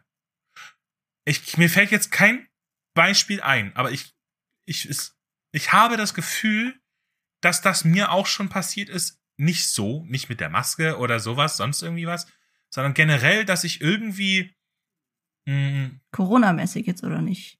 Nein, generell, egal was, ja. Irgendwie eine Erwartungshaltung gegenüber jemanden oder dass ich äh, irgendwie was falsch verdrahtet hatte für einen ganz kurzen Moment und dass es dann wieder, äh, dass ich dann, ey, nee, stimmt ja gar nicht. Weißt du, so, Ja, dass ja, ich solche ja, das Momente ich, schon öfter mal habe. Und vielleicht war es jetzt einfach bei dir so.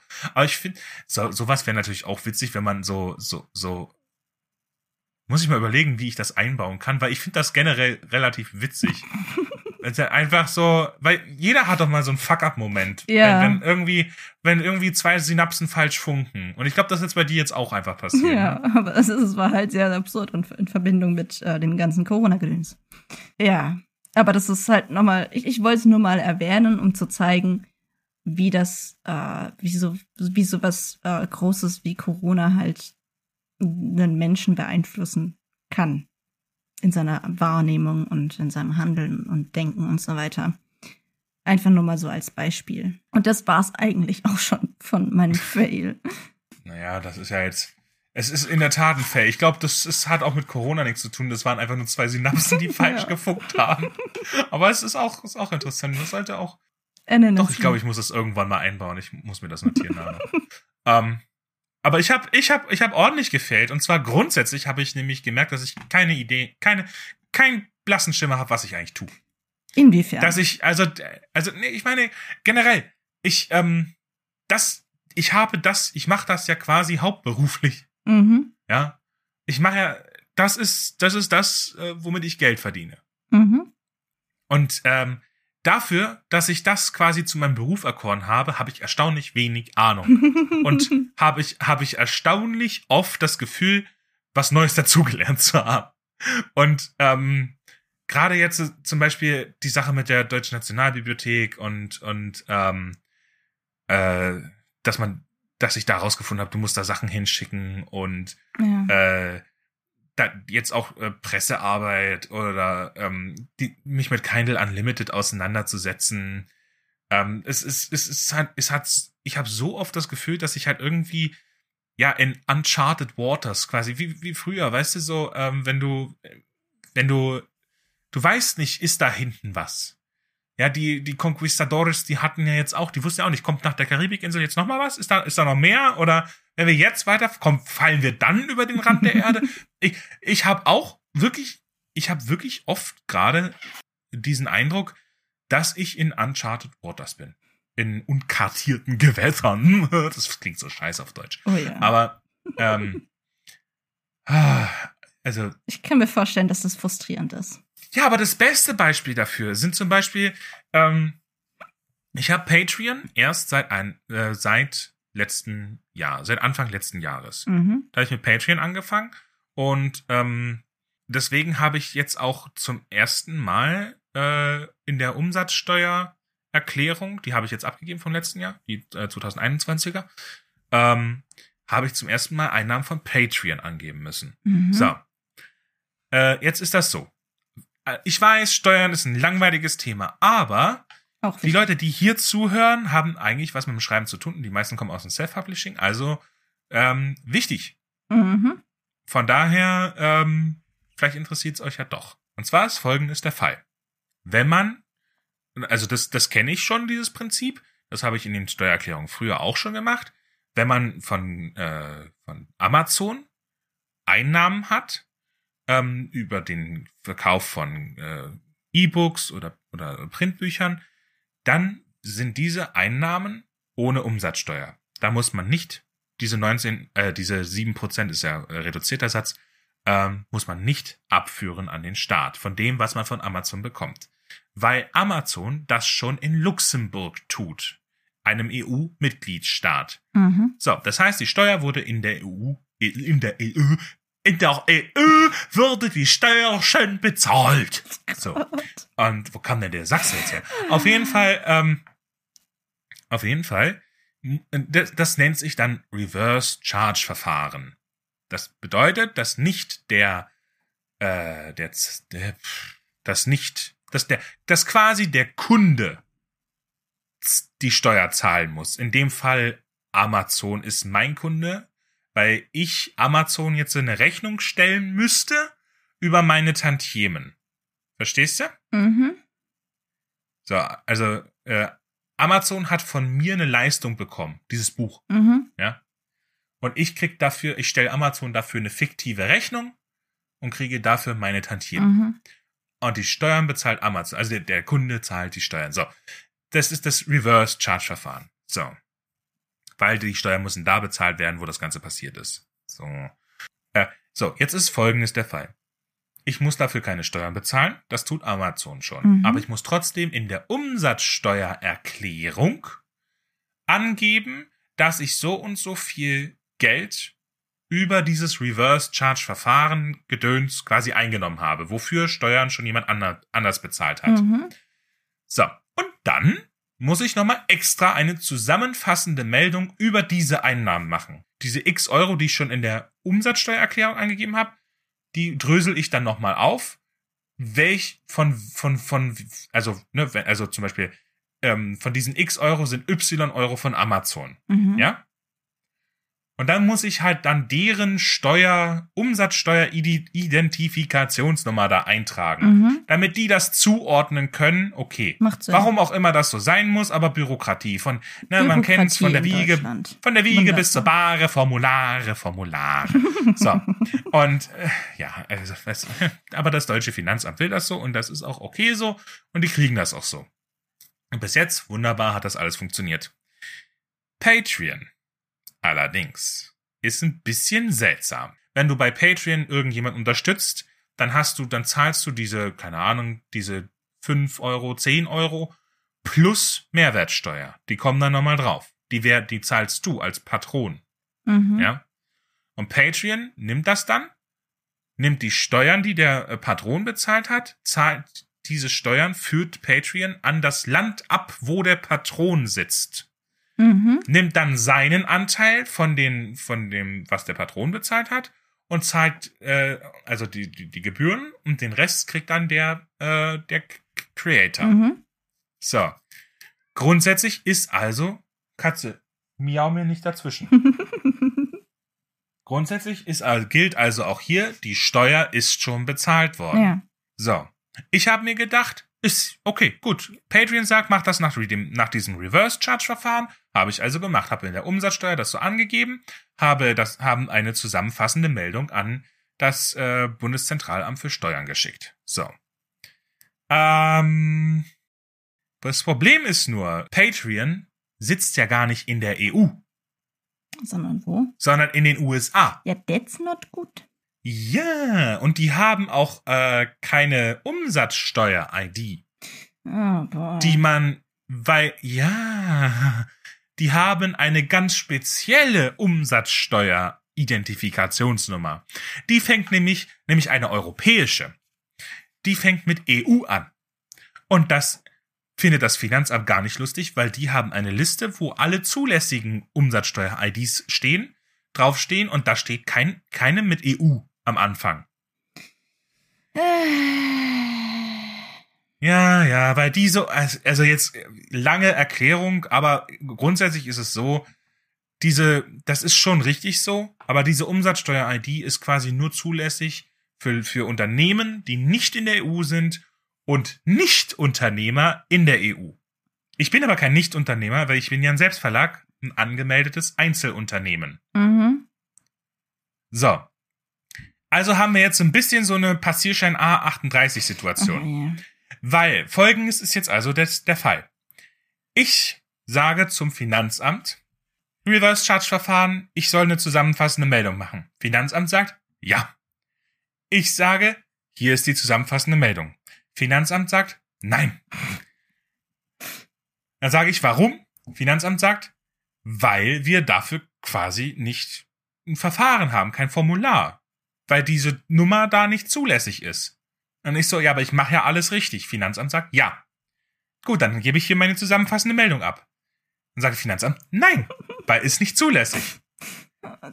So, im Endeffekt ist es also so, dass ich hier quasi, ja, das ist wie Schrödingers zusammenfassende Meldung, weil ich, ich musste abgeben und das Finanzamt will das, aber ich kann sie nicht abgeben.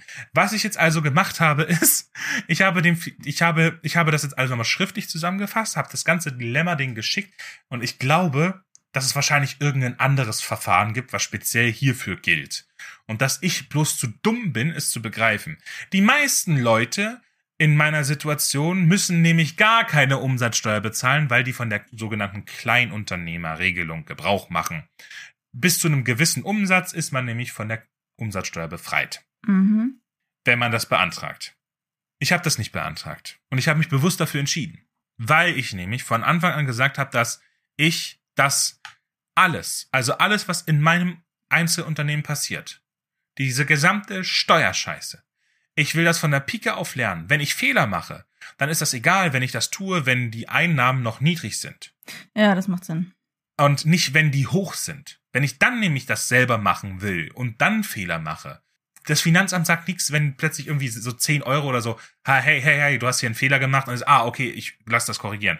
Wenn es aber 100 Euro sind, 1000 Euro, uh, oh, Steuerhinterziehung, diese ganze Scheiße, nee. Bei 10 Euro, das, dann, ja, komm, ja, also, ich hatte, ich hatte Ja, schon die schon. Situation so ganz am Anfang, als ich so wirklich so beim ersten Buch bei Avomir, wo ich also wirklich gar so gut wie nichts verdient hatte, ja, ähm, dann da da sind auch Fehler passiert, sage ich jetzt mal, ja.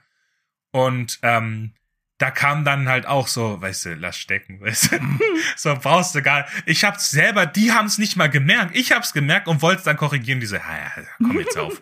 ja, man macht, wir haben mehr Arbeit, wenn du das korrigierst. Jetzt wegen den 20 Cent Steuern. Na, jetzt komm jetzt so auf.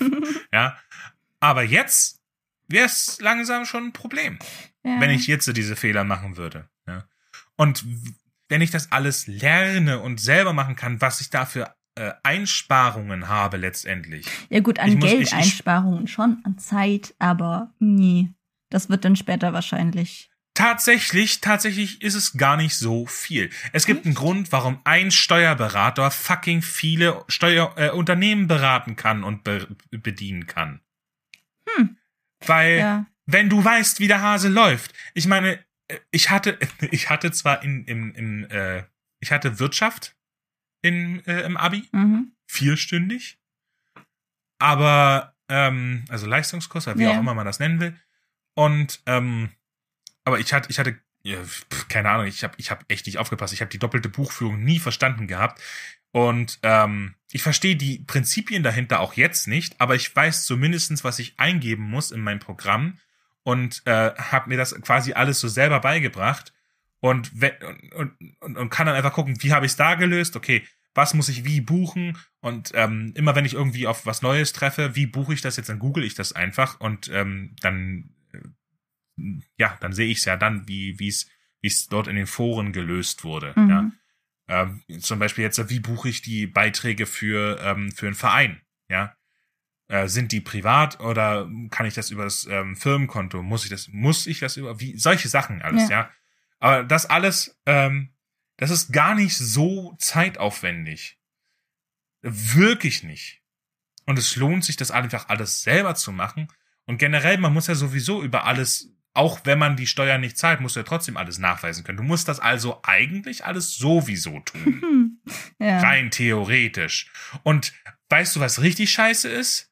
Wenn du noch ganz klein bist und trotzdem es nicht und es nicht kannst und dann trotzdem einen Buchhalter und einen Steuerberater bezahlen musst Ja. wegen solchen Pillepallenbeträge, dann dann dann lohnt sich's ja erst recht nicht. Mhm. Das heißt, rein theoretisch ist es wirklich die, das Beste, wenn du es einfach alles selber machst. Und klar, okay, ich verschenke jetzt ein bisschen die Umsatzsteuer, aber das ist auch nicht wahr. Weil, sagen wir, ich habe im ganzen Jahr nur 100 Euro Ausgaben. Mhm. Und da sind auch, das ist auch alles nur mit 19% Mehrwertsteuer. Da sind, ich habe nichts mit 7% gekauft oder nichts Befreites, ja? Das heißt, es ist ganz einfach die Rechnung. Dann habe ich 19% Vorsteuer. Mhm. Bei 19 Euro an Vorsteuer bezahlt. Mhm.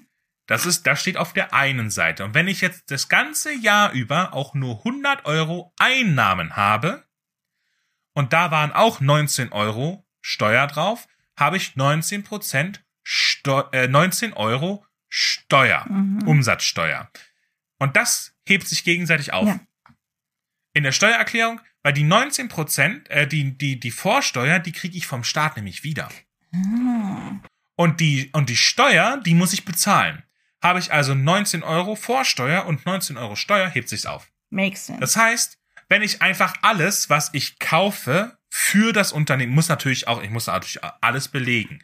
Ich kann nicht einfach sagen, ja, ähm, der Einkauf beim Aldi, der war vom Unternehmen, weil ich das mit der Kreditkarte bezahlt habe. Dann sagt das Finanzamt, Digga, warum brauchst denn du, warum brauchst denn du Truthahn-Salami für dein Buch Selbstverlag? Dann wird's schwierig, ja.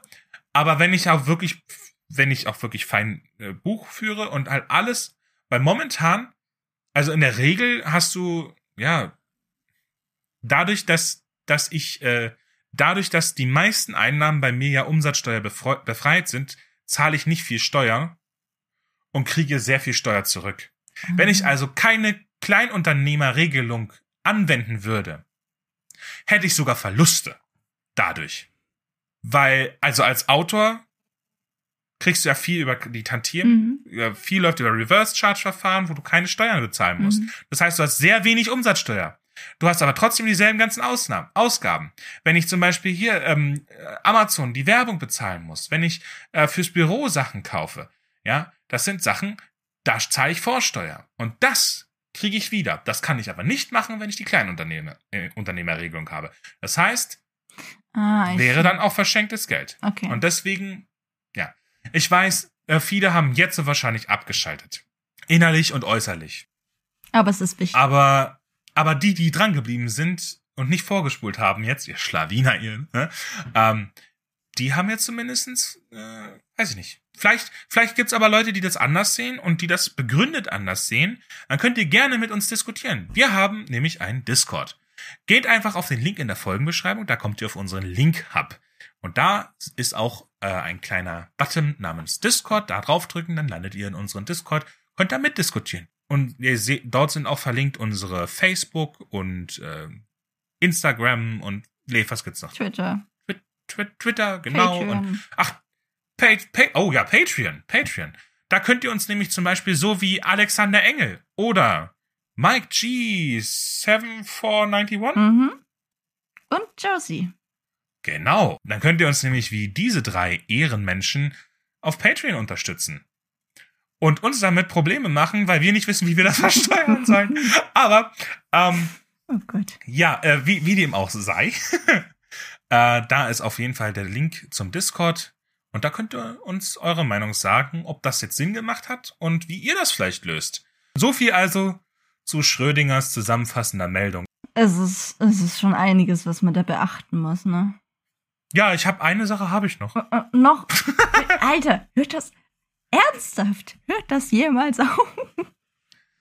Tatsächlich, ja, ich weiß nicht, aber ich meine, ist halt echt interessant, weil das muss man, an sowas muss man alles denken. Ich habe ich hab's schon mal erwähnt heute.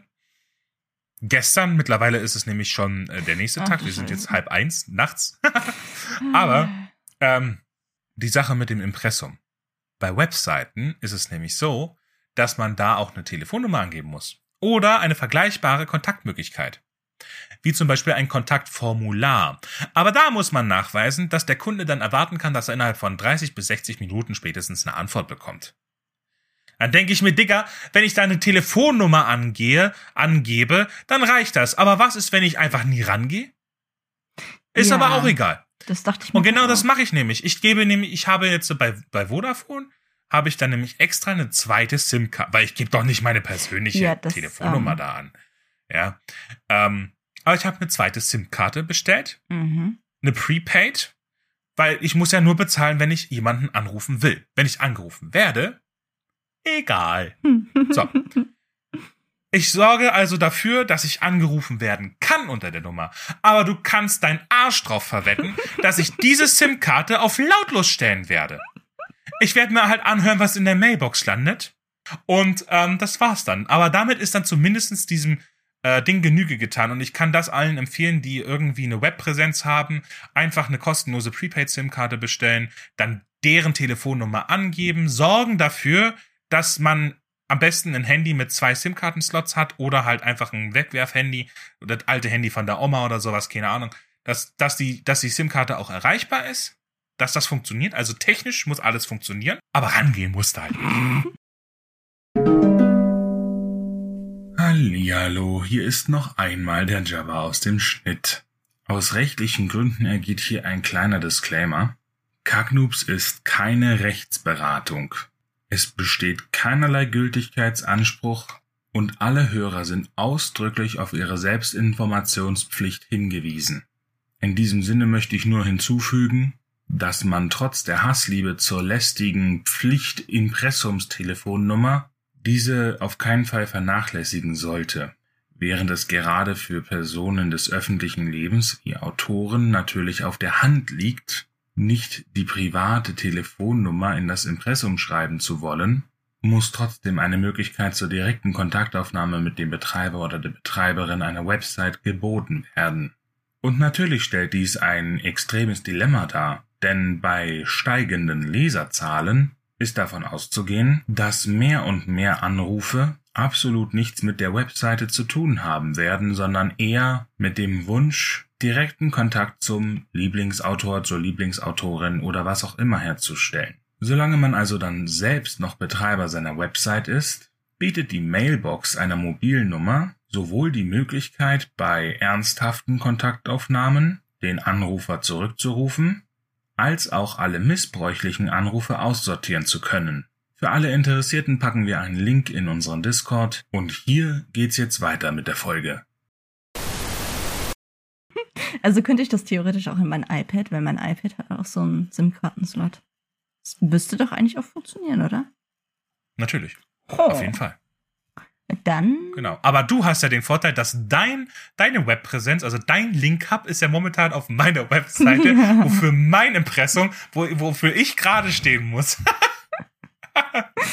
momentan. Weil Le- Lev hatte auch ihren, ihren, äh, ihre ganzen Links und den ganzen Kram. Ihre Landingpage war halt auch auf Linktree. Ja.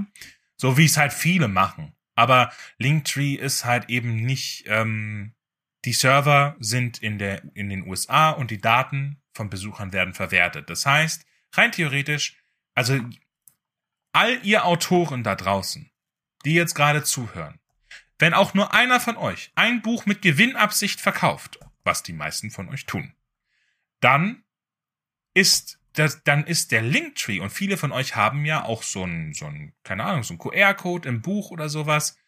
Äh, Dann ist, der führt ja dann zu einem Linktree in der Regel, weil das ist umsonst, das kostet nichts und so weiter.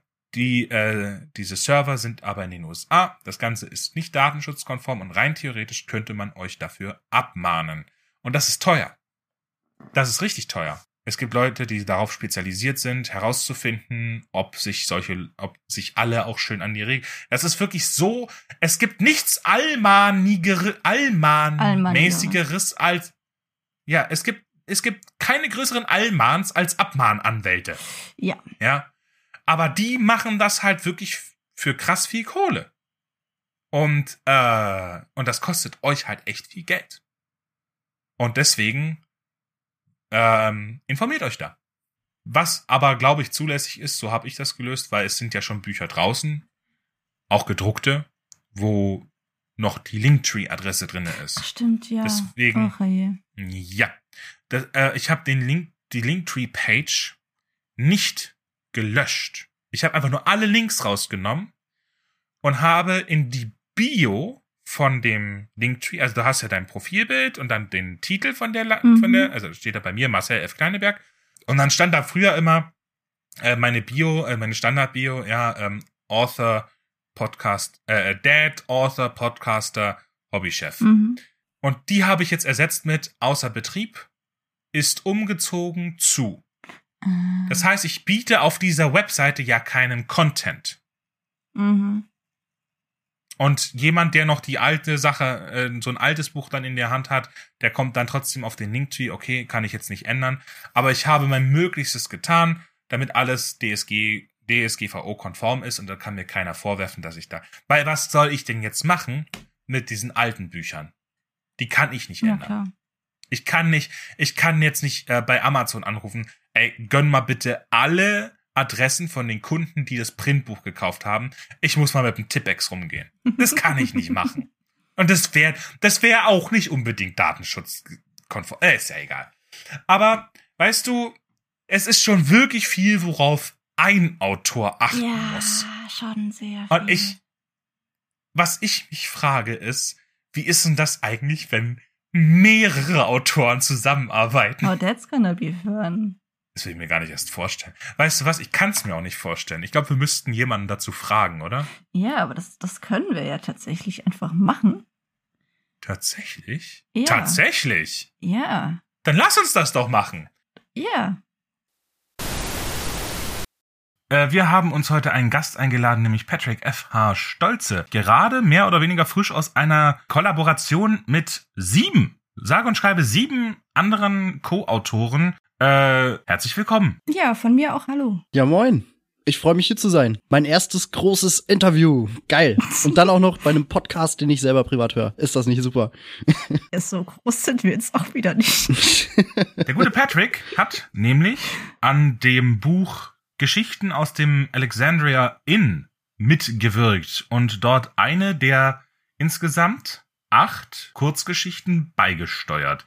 Das Ganze ist eine Anthologie und herausgegeben wurde es von der Autorin Odine Raven. Und was mich interessiert, bevor wir mal zu dem ganzen Kram kommen, wie sowas abläuft und wie man sich diese Arbeit mit anderen vorstellen kann, was ist denn überhaupt der auslösende Gedanke, so ein Projekt überhaupt anzufangen und dann zu organisieren? Weil da ist ja auch ein Haufen Arbeit dahinter, kann ich mir vorstellen war dann also der kreative Gedanke oder der Projektgedanke quasi ausschlaggebend? Also wie kam es denn dazu? Ähm, das ist eine, eine echt schwer zu beantwortende Frage, kann man eigentlich sagen. Denn keins von beiden trifft so wirklich auf das, äh, was der Gedanke dahinter war. Ähm, ihr kennt den Discord-Server, auf dem wir uns alle kennengelernt haben, dem Discord für Autoren. Mhm. AutorInnen, um genau zu sein. Wir haben ein kleines Gender-Ständchen drinne. Ähm, und zwar ist es dort so gewesen, der Server hatte gestartet und ging los und es haben sich ein paar Autoren darauf eingefunden. Anfänglich waren es so 40, 50 Leute und das Ding wurde immer größer und größer und es kamen Leute dazu. Und irgendwann haben wir uns gedacht, wir brauchen mal so einen so einen Space, ähm, wo wir einfach über alles Mögliche quatschen können, wo es nicht themenspezifisch ist. Und den haben wir einfach genannt Alexandria Inn. So Alexandria, der Ort, wo diese große Bibliothek damals stand vor ein paar tausend Jahren, die dann abgefackelt ist. Ähm, und das war so unser Raum, in dem wir einfach. gut, dass du, ist gut, dass du das spezifiziert hast, weil der gute alte Alexander der Große hat einfach einen ganzen Haufen Alexandrias gegründet. Also gut, dass wir wissen, um welches Alexandrias Wir geht. sprechen von dem in Ägypten. also das ähm, ist, ja. wenn ich das richtig verstanden habe, für die Hörer, ähm, das ist quasi so die Laberecke von dem Discord gewesen. Ganz genau, einfach die Laberecke. Das, das ist ein gutes Wort. Ja, weil wenn man, wenn man so langsam dabei ist, einen Server aufzubauen, dann bilden sich so einzelne Räume, wo man verschiedene Themen bespricht und irgendwo brauchten wir halt auch was zum einfach nur quatschen. Ja, und dann haben wir gedacht, Alexandria, da wo die große Bibliothek stand und dann noch das kleine Wörtchen in dahinter gehängt für einfach da, wo es Alkohol und Betten und alles Mögliche gibt, was man so braucht in so einem schönen Räumchen, wo man seine Zeit verbringt. Ja, und da haben wir uns unsere kleine digitale Kneipe geschaffen. Und irgendwann kamen wir auf die Idee, hey, wir sind hier so viele Autoren, warum schreiben wir nicht mal zusammen was? Irgendwie durch diesen Server, einfach so, ohne jetzt groß darüber nachzudenken, worum es eigentlich gehen soll, haben wir erstmal in den Raum geschmissen, hey, lasst uns mal zusammen was schreiben. Ja, und so ging das Ganze eigentlich los. Wir hatten da noch gar kein Thema, keine, keine Regeln, kein Nix und haben uns gedacht, ja, wie nennen wir das Ganze? Worum soll es eigentlich gehen? Ähm, es war echt so ein Start aus der reinen Idee, man will mal was zusammen machen heraus. Keiner hatte vorher Gedanken dazu. Ja, und es war halt naheliegend, dass wir das Ganze einfach ähm, über diesen Chatraum machen, weil das ist ja nun mal der, wo wir uns alle kennengelernt haben. Ja, und daraus entstand dann am Ende unsere kleine Anthologie. Also was eher der Projektgedanke, oder? Ja, schon. Ja, doch. Kann man schon sagen. Aber nicht einer einzelnen Person, die sagt, ich möchte jetzt, keine Ahnung, ein ganz bestimmtes Projekt machen, sondern einfach nur, wir wollen was zusammen machen. Das kenne ich, das ist so quasi die, auf einem anderen Server ist irgendwie so eine Art Running Gag, also alle zwei Monate irgendjemand sagt, Mensch, wir müssen unbedingt mal ein Servertreffen machen. Also, ja, ja, ja, absolut, ja, absolut und auf jeden Fall und gerne, gerne und dann ja, wird halt einfach zwei genau. Monate lang dann darüber nicht mehr geredet. Ist ja schön, dass solche Ideen dann tatsächlich auch mal umgesetzt werden. Mhm. Dann, dann gib uns doch mal einen groben Fahrplan. Wie läuft denn so ein Projekt dann ab? Also ich meine, wenn man dann, ich schätze mal, der erste Schritt ist dann natürlich erstmal genug Leute zusammenzubringen, oder? Das war tatsächlich ein Schritt, der ganz einfach war. Ähm, wir haben eine kleine Abteilung, wo wir Ausschreibungen reinschreiben, die von irgendwelchen äh, Verlagen kommen oder von irgendwelchen hm. Privatpersonen. Jetzt, jetzt, jetzt grätsch ich dir ganz unhöflich rein. Ja, mach mal, voll okay. Aber du sagst wir, das heißt, es gab also so ein, so ein Kernteam, das das, also, das ja. das organisiert hat, zwei, drei, vier Leute und dann wurden andere Leute von denen rangeholt, oder wie? Ist ein bisschen wie in einem, äh, ich sag mal, anarchistisch regierten System. Es gab so ein, zwei Kernleute, die haben diese Idee gehabt und dann hat man halt mit denen darüber gesprochen, die gerade da waren. Und dann haben wir diese, ich nenne es jetzt einfach mal in Anführungsstrichen, Ausschreibung gemacht. Hey, wer hat Lust mit uns zusammen? Ich war auch nicht einer von dem Kernteam. Ich kam dann ein bisschen später mit rein, aber hat ja funktioniert. Mhm. Ähm, ja, und dann haben sich insgesamt, wir waren, glaube ich, zehn oder elf, die grundsätzlich angefangen hatten mitzumachen, sind dann später auf acht runtergedampft. Ähm, ja, und wir haben einfach angefangen. Erstmal hatten wir gar keinen Plan. und ähm, dann haben wir unseren eigenen kleinen äh, Serverraum aufgemacht innerhalb des Discords und haben dort erstmal ein bisschen spezifisch über das Thema gequatscht. Hey, was wollen wir eigentlich machen? Was wird das überhaupt? Wollen wir ein Genre bedienen oder wollen wir ein Thema bedienen oder was wird das hier eigentlich? Auf jeden Fall hatten sich halt acht Leute gefunden, die hatten Bock und dann ging's los. Ohne Ziel, einfach geradeaus. hm, also, ja, das finde ich, finde ich interessant. Also, das ist quasi, das wie, also so hört sich so ein bisschen an wie ein Unkrautprojekt. Also, nein, nein, also jetzt nicht, nicht als Wertung auf das Projekt an sich und auf das Ergebnis, sondern, sondern das, ähm, wenn du, du hast, du hast deinen Garten, ja, und das sind so, jeder von den Autoren hat so seinen Garten. Und ähm, da wird, der eine pflanzt seine Kartoffeln an, der andere pflanzt seine Rosen, jeder macht halt seine Projekte, ja. Und dann kommt dann halt irgendwie so durch so Flug, Flug, äh, so, so, ja, Flugsamen, ne? Das, also dieses Wort ist ja, ich halt verstehe auch, schon. das klingt halt so, wenn, als ob der Nachbar am Zaun steht. Nein, ähm, das, ähm, Deswegen habe ich immer so viel Zeug bei mir ah, im Garten. Ah, ähm, das, das klingt, der Nachbar ist schuld. ja, furchtbar. Äh, dann, dann äh, durch ähm, Samenflug? Wie nennt man denn das? Nennen wir es so. Ja, Ist ja, jetzt etabliert. Das, ähm, ähm, und dann kommt dann durch, äh, durch Flugsamen, durch Samenflug, äh, das Unkrautgewächs von, von der Heide nebenan rangebraust, macht, äh, setzt sich dann quasi zwischen die Kräuter nieder und ja, und irgendwie äh, wächst das dann halt auch mit und macht so sein eigenes Ding. Und da finde ich auch interessant, wie sie, wie, wenn du, du sagst ja, eigentlich war es jetzt nicht irgendwie ein Plan, sondern hat sich so von selber entwickelt. Das ist halt dieser Unkraut-Charakter. Ist ja jetzt nichts Schlimmes, ne? Also Unkraut ist auch so ein Unwort dann, ne? Es gibt ja auch. Es gibt sehr viel tolles Unkraut, was hübsch blüht und auch sehr essbar Ja. ist. Ja, ist ja interessant. Aber wie geht's dann quasi fahrplanmäßig? Also jetzt mal wirklich, äh, wenn, wie Busfahrplan mit ein paar Haltestellen von, äh, also wir waren, äh, wir sind gestartet bei Projektidee, hatten äh, nächster Halt Mitglieder sammeln. Was wäre jetzt die nächste Durchsage? Nächster Halt. Nächster halt, äh, der Busfahrer spricht jetzt erstmal ähm, ganz chaotisch durcheinander mit allen Busfahrmitgliedern. nee, ähm, die nächste Durchsage wäre eigentlich, ähm, dass einer von uns tatsächlich mal ähm, diesen, diesen Ansageknopf gedrückt hat und dann ganz laut da reingebrüllt hat, Leute, lasst uns mal ganz kurz innehalten mit unserem völlig chaotischen Unkraut ausschmeißen. Wir müssen einen Plan machen. Weil, wenn jeder irgendwie drauf losschreibt und keiner sich wirklich abspricht, dann wird das Ganze nix. Es ist, es kommt mir so vor, als ob du einen Raum voller Panzer hast und da so ein Plotter, so eine Lev mittendrin, die halt so durchdreht. Das hat hier keinen Plan! Das geht auch. so nicht! Ja, so ähnlich ist es schon. Ich habe mir tatsächlich äh, zur Vorbereitung so ein paar Learnings aufgeschrieben. Ähm, eins davon ist einfach, ohne Plan kommst du nirgendwo an, wenn du mit so einer großen Gruppe zusammenarbeitest. Also man braucht Ziele, man braucht eine gute Kommunikation und man braucht ein vernünftiges funktionierendes Team, sonst kann man es knicken.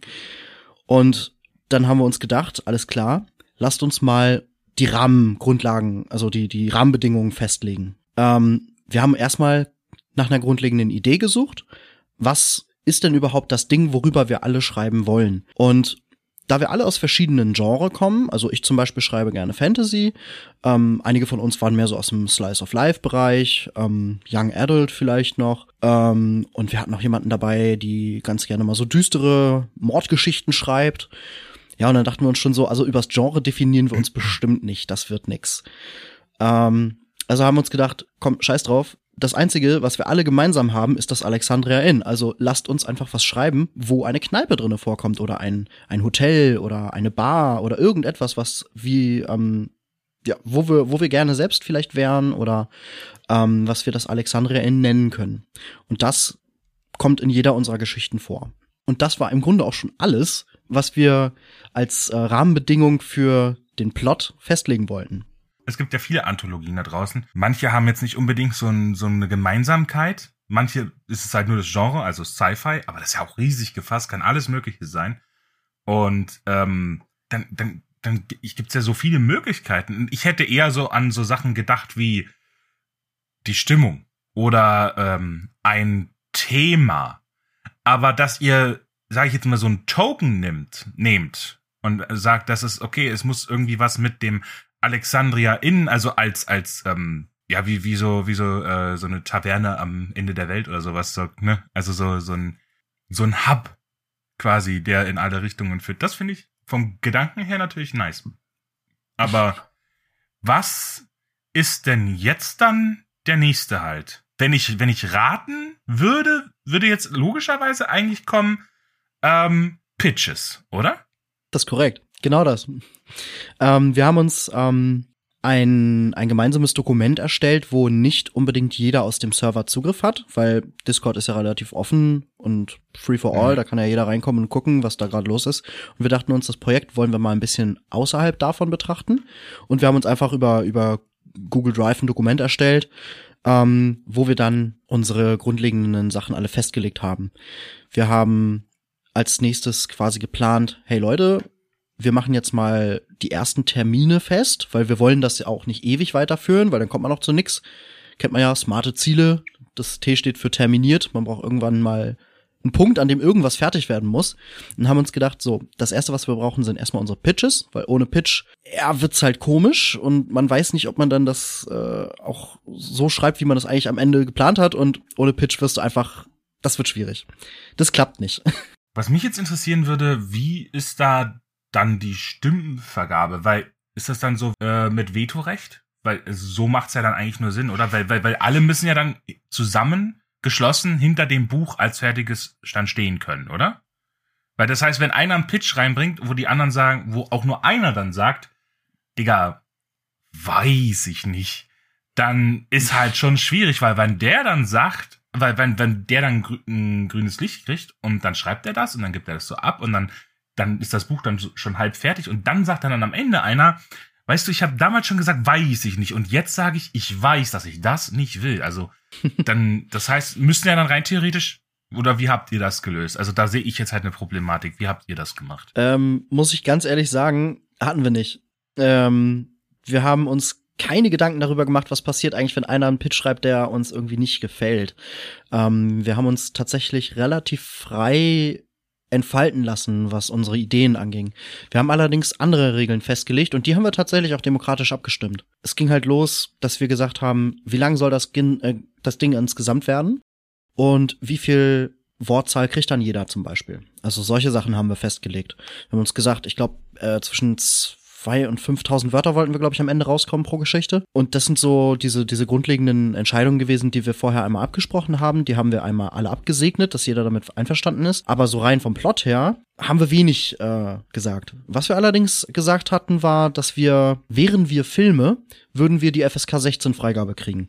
Also wir wollen keine Gewalt verherrlichen, wir wollen keine, ähm, ich sag mal, toxische Sexualität verherrlichen. Und das war's im Grunde, was die Einschränkung für Plots anging. Klar, wenn da nachher irgendwie völliger Mist bei rauskommt, dann sollte man auch in der Gruppe beschließen, ey, vielleicht schreibst du noch mal was Neues oder da ist die Tür aus dem Alexandria in raus. Ja, ähm, ist tatsächlich auch zweimal passiert, so dass wir am Ende nur noch acht waren. Aber so wirklich inhaltlich haben wir uns nichts vorgegeben.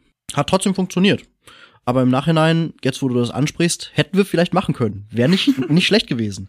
Also. Das wäre, das wäre auch mein, also, ähm, ich meine mich zu erinnern, dass ich an irgendeinem Punkt auch mal gefragt wurde, bei so, ich weiß nicht, ob es dieses Projekt war oder äh, von irgendwo anders her, bei so einer äh, Kollaboration mehrerer Autoren mitzumachen und ich habe dann halt aus rechtlichen Gründen abgelehnt, weil ich dann nicht wusste, okay, Moment mal, was ist jetzt rechtlich? Hier ist ja doch gar nichts geklärt. Also ähm, ich hatte dann denen, die mich gefragt hatten, gesagt, also wie ist es denn jetzt rechtlich? Wer ist jetzt der Herausgeber? Wer hat die Rechte an dem Buch?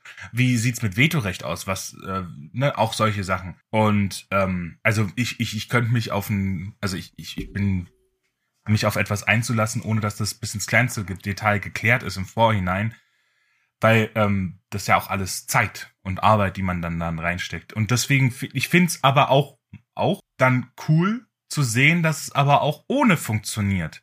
Es ist grundsätzlich würde ich jedem raten, der mit irgendwem zusammenarbeitet, dass am besten bis zur Farbe, bis zum maximalen Farbunterschied der Socken einfach alles geklärt sein muss, wenn man mit jemandem zusammenarbeitet. Egal in welchem Ding, weil dann, dann kann es auch keine Reibereien geben. Ne? Also nur weil das jetzt bei euch funktioniert hat. Deswegen, also ich bleib natürlich bei der Meinung, äh, dass man vorher alles rechtlich klären muss und am besten, ne? Das klingt auch voll doof, ne? Weil ich dann überleg mal, wenn an mich jemand herantritt, so, hey, ich hab mega die Idee, lass uns mal zusammenarbeiten. Und ich so, ja, dann äh, wo ist der Vertrag? Mal erstmal den, diesen 30-seitigen Vertrag aus und ähm, ja, äh, das, das nimmt natürlich so ein bisschen, so ein bisschen die Geilheit aus dem Ganzen. Ja, nicht nur das. Das Ding ist folgendes. Wenn du mit so vielen Leuten was planst, dann hat jeder eine Meinung. Und wenn du nicht was Vorgefertigtes hast, also wirklich einen Vertrag fertig hast, den alle nur noch unterschreiben müssen und dann geht's los, dann kannst du davon ausgehen, das Projekt wird nie stattfinden. Das haben wir auf dem Server auch mehrmals gehabt, dass Anthologien geplant und niemals umgesetzt wurden. Einfach wahrscheinlich aus ähnlichen Gründen zwischendrin auch mal, dass zu viele Bedenken waren und dann hat man sich bis ins Detail über irgendwas unterhalten, dabei aber die Lust verloren oder irgendwo einen Stolperstein gefunden, wo man nicht rüberkam zu dem Zeitpunkt. Mhm. Und wir haben gedacht, wir machen es mal andersrum. Wir ziehen erstmal durch. Wir produzieren erstmal Texte. Wie du schon sagtest, so ein bisschen geil auf das Projekt werden und wir gucken jetzt mal, dass wir auch wirklich theoretisch das Ding auch wirklich zum Ende kriegen. Und alles Rechtliche, das können wir uns dann immer noch angucken, weil wenn wir das nicht geklärt kriegen, meine Güte, dann landen die Dinger eben auf, auf dem Papierkorbstapel oder äh, wir veröffentlichen die einzeln. Ablage P. genau. Ähm, also man kann die Dinger ja immer noch weiterverwerten, die Geschichten, oder man kann sie eben wegschmeißen, wenn es zu keiner Anthologie kommt. Aber wenn wir uns jetzt anfangen, mit dem kleinteiligen Scheiß zu beschäftigen, dann kann es sein, dass wir da in drei Jahren noch dran schreiben oder es komplett abbrechen. Das war so unser Gedanke, wie wir da rangehen wollten. Das Würde ich auch also Absolut. aus meiner ich, Sicht würde ich das empfehlen. Aber ich kann deine Sicht natürlich voll nachvollziehen. Ich sag mal so, so Advocatus Diaboli, ich erkenne schon an, dass das andere Extrem, also dieser offene Ansatz, seine Vorteile hat. Dass man dann dadurch quasi durch ähm, kein, wenn man das nicht vorreglementiert, dass man dann halt wirklich ähm, auf dieser ähm, Motivationswelle weiterreiten kann. Finde es nice, dass die euch bis ins Ziel getragen hat. Und deswegen interessiert es mich auch, wie es dann jetzt weiterging, weil jetzt habt ihr quasi die Pitches sind äh, fertig, dann wäre vermutlich nächster Halt schreiben. Korrekt. Ja, die Wegstrecke zwischen Pitches und ähm, fertiger Text, das war eine ziemlich lange Fahrt. Da haben wir uns eine Menge Zeit für eingeräumt. Aber die wurde auch teilweise sehr gut ausgereizt. Aber tatsächlich genau der nächste Halt war dann fertige Geschichten abliefern. Ähm, wir haben jeder angefangen, unsere Geschichten vorzuschreiben, ähm, haben uns zum, ich glaube, ich weiß nicht, wie viele Wochen wir uns da Zeit gelassen hatten. Waren es vier, waren es sechs? Hm, müsste ich, müsste ich erst nachlesen, weiß ich nicht mehr. Ja, und dann haben wir tatsächlich jeder für sich seinen Text geschrieben. Einige von uns haben sich auch ähm, ein bisschen besprochen, haben untereinander so ein bisschen mal quer gelesen. Und dann kam es irgendwann zu diesem Punkt, wo wir dachten, so langsam sind wir fertig, aber was machen wir denn jetzt mit den Texten? Ähm, haben wir Lust, Geld in die Hand zu nehmen und das Ganze lektorieren zu lassen? Haben wir Lust, das Ganze auch noch durch ein Korrektorat zu schicken am Ende? Oder gibt es vielleicht auch andere Möglichkeiten, wie man daran gehen kann? Und wir haben uns tatsächlich für andere Möglichkeiten entschieden.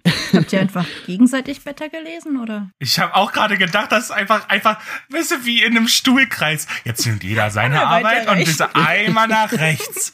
Und das machen wir so lange, bis es wieder bei jedem bei sich ankommt. Nicht ganz so, aber tatsächlich ähnlich.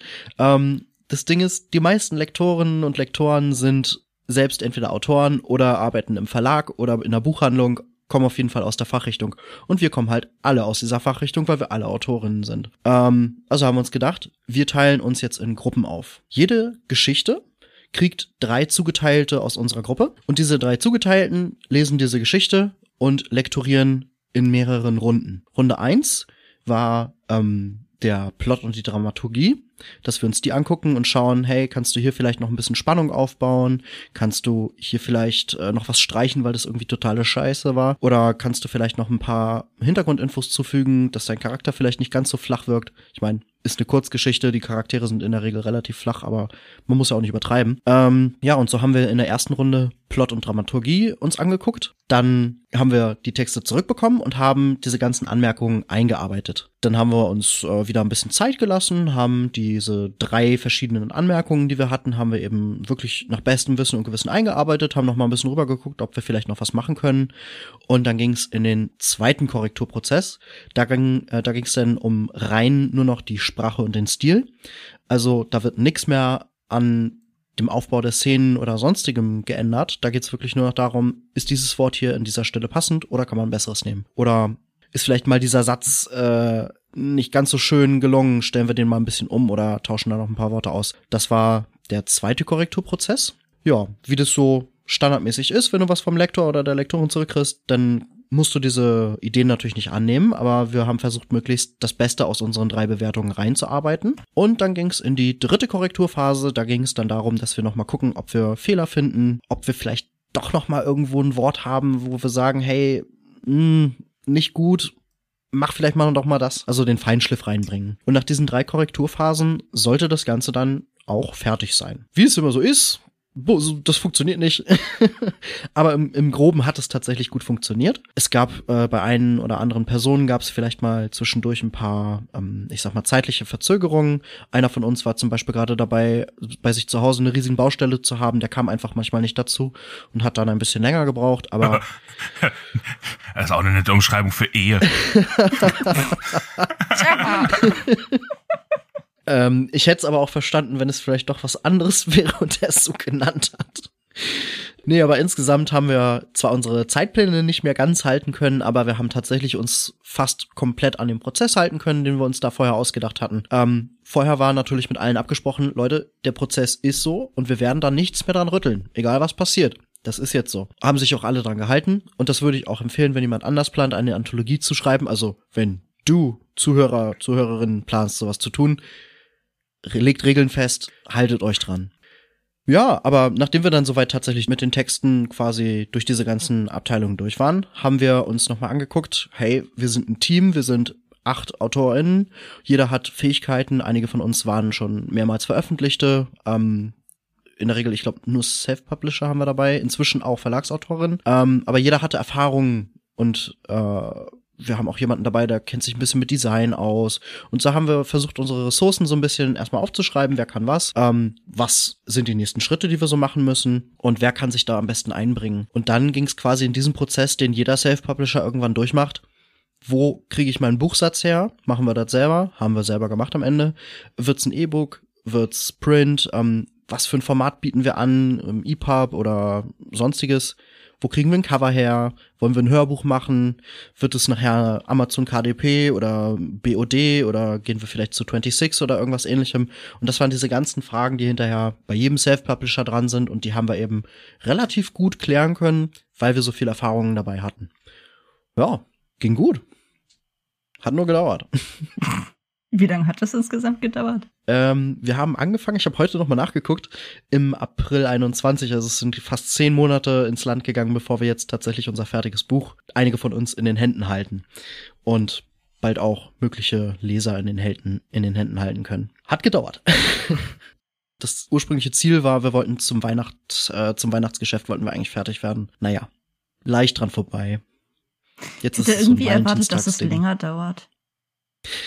Ja, so, der so Vorteil, den man hat, ja, aber ist Arbeitsteilung. Und wenn jeder nur fünf bis, äh, also zwei bis fünftausend Wörter schreibt, das ist natürlich was eine völlig andere Hausnummer, als wenn du ein ganzes Buch schreiben musst. Ne? Ja. Und das auch alles parallel. Es bringt ein bisschen Zeit, aber man sollte auch nicht unterschätzen, dass so eine Gruppenarbeit wirklich lange dauern kann, weil acht Köpfe, acht Meinungen, wenn es mit acht mal reicht. Ich glaube, da hat das eigentliche Diskutieren länger gedauert, als das Schreiben kann. Das absolut, absolut. Oh Gott. Ja, dann hat der Bus sein Ziel erreicht. Wir hatten Idee, Mitglieder sammeln, Pitches, Schreiben, Lektorieren, Publishing, Veröffentlichung.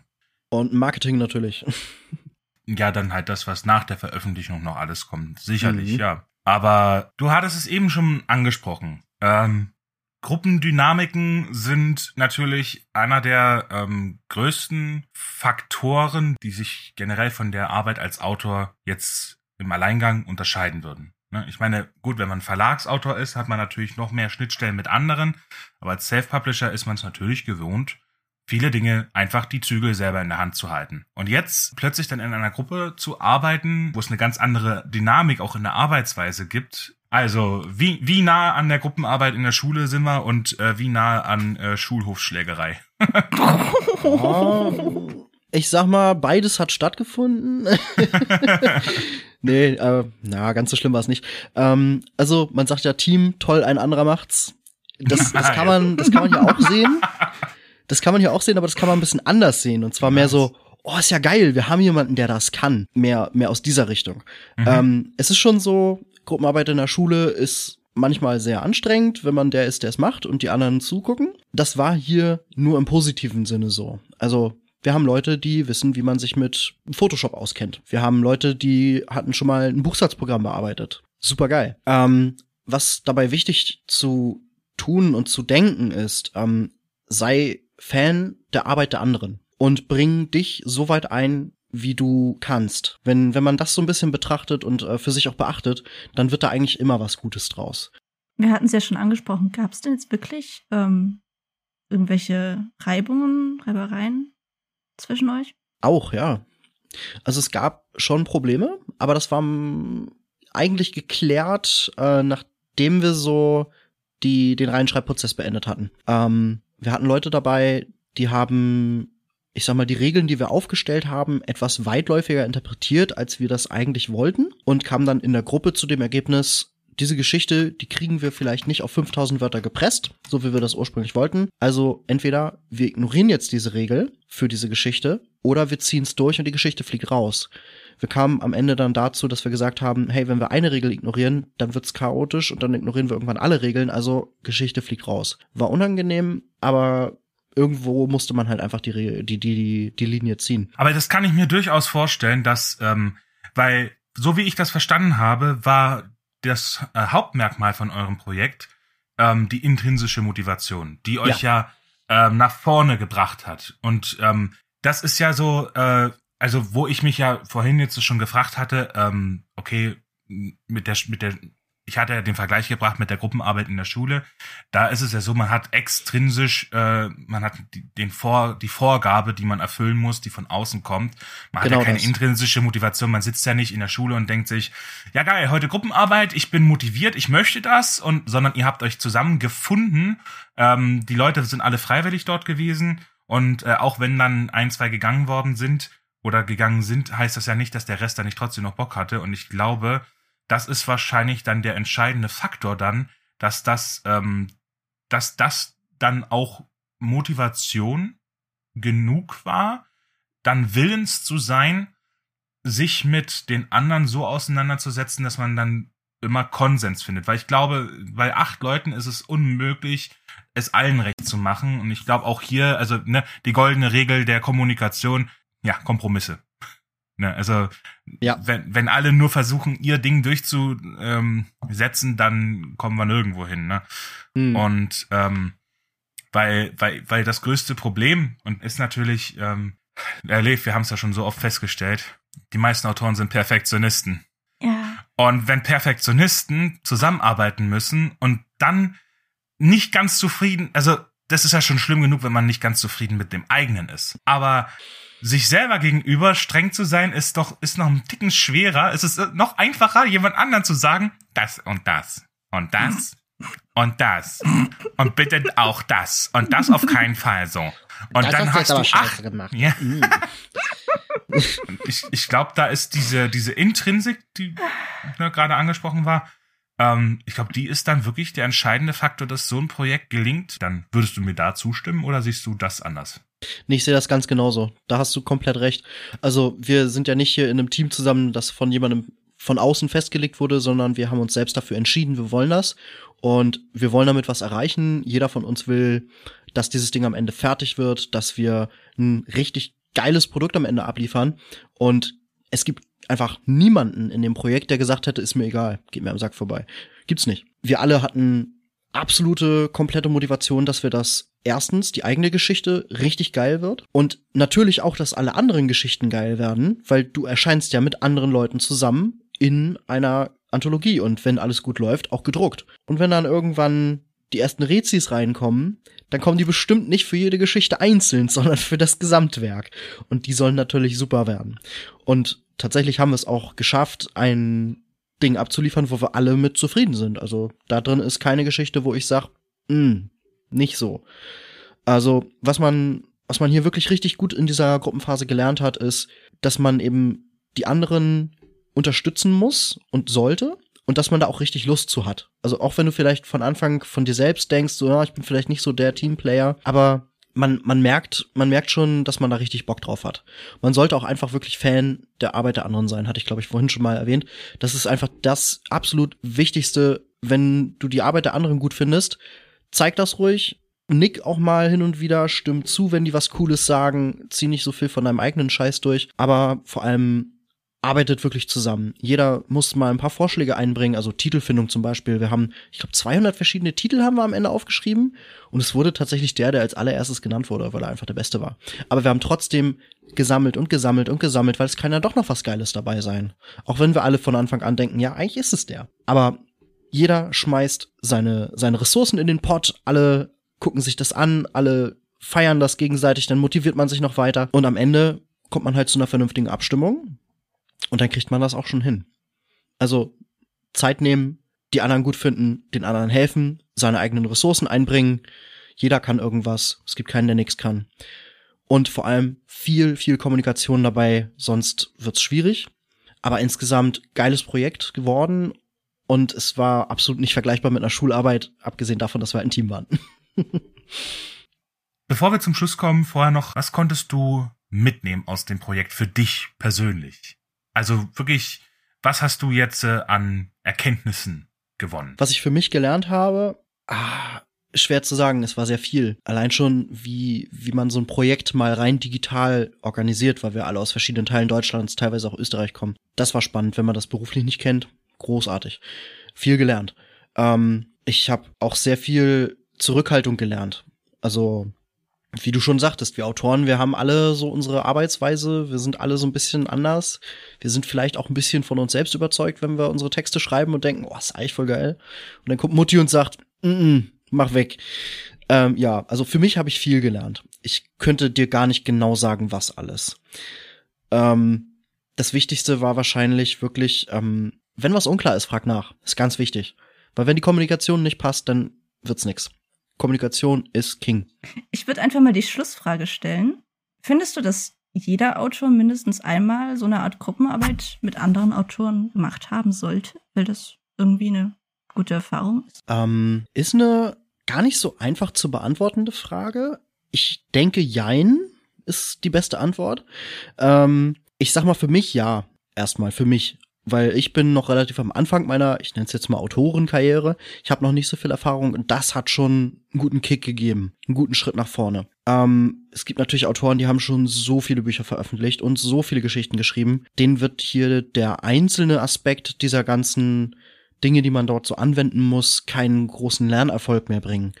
Aber ich sag mal, allein schon diese, diese Kommunikation mit anderen, sich absprechen müssen, diese ganzen typischen Soft Skills, die man da einsetzen muss, ähm, das, das bringt sicherlich den meisten von uns AutorInnen irgendwas, weil wir nun mal einen Job haben, bei dem man relativ viel mit sich selbst beschäftigt ist. Wichtig ist natürlich auch als Autor, dass du viel mit anderen dich auseinandersetzt, damit du Lebenserfahrung sammelst, die du dann noch in die Geschichten einbringst. Und ich glaube, das ist auch so ein Ding, was helfen kann. Also, wenn du jetzt 150 Bücher geschrieben und veröffentlicht hast im Self-Publishing, im äh, Verlag, scheißegal, dann ist es vielleicht nicht so ein Ding, was du unbedingt machen musst, aber es wird dir auch nicht schaden. Man lernt irgendwas dabei, ganz bestimmt. Und was wir halt nie vergessen dürfen als AutorInnen, ähm, das Schreiben ist nie das also das jetzige Werk oder die jetzige Aufgabe, mit der man zu tun hat, ist nie das Ende des eigentlichen Schaffensprozesses.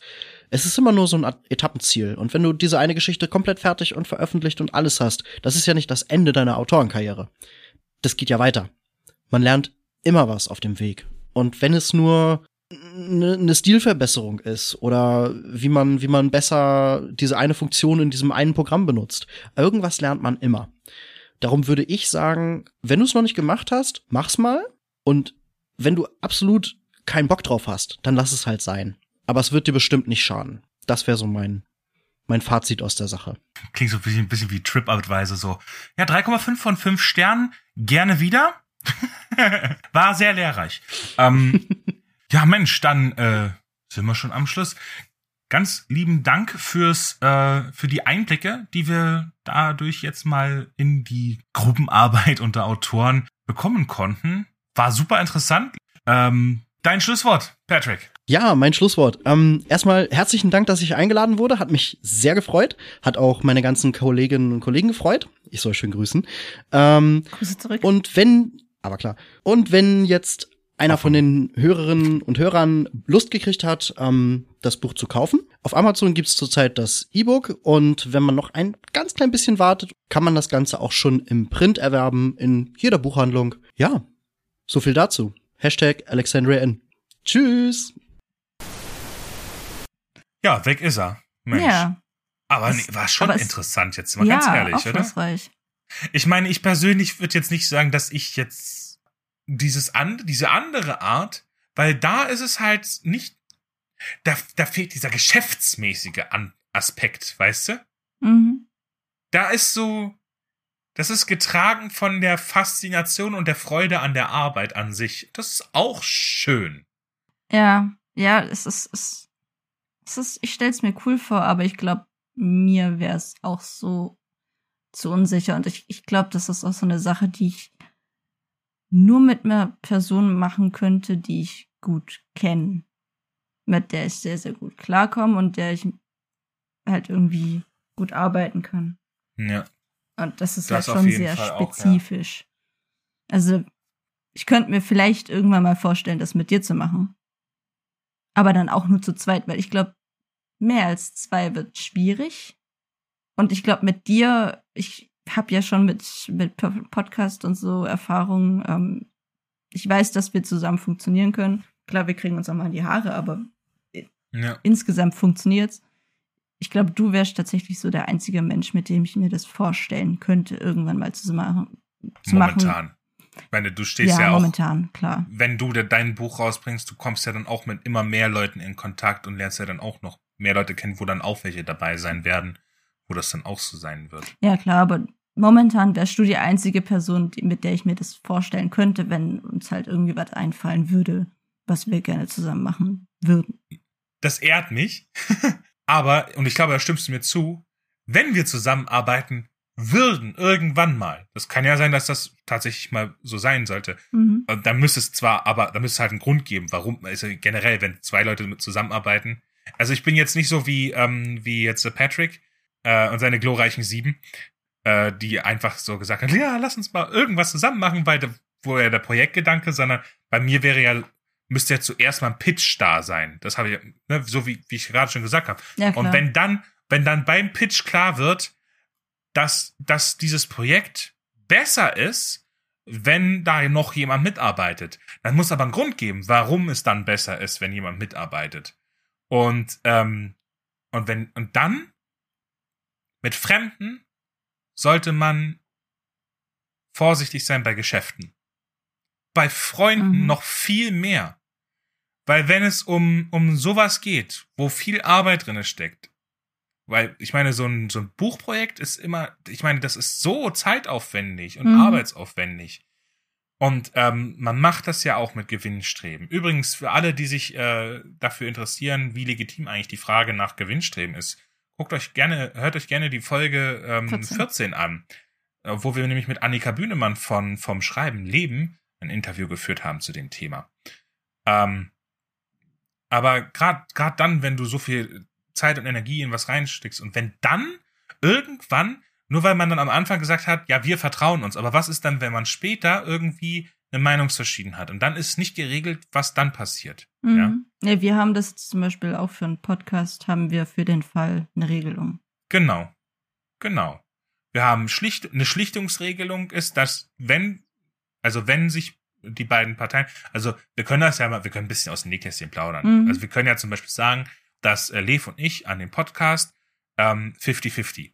Es ist, äh, also ich, ich glaube, also Verantwortung ist 50-50, ähm, äh, Mitsprache ist 50-50 und äh, Earnings ist 50-50. Beziehungsweise ähm, Risk ist auch 50-50. Ist Ja. alles 50-50. ja, auch alle und- Kosten, die wir haben und so weiter.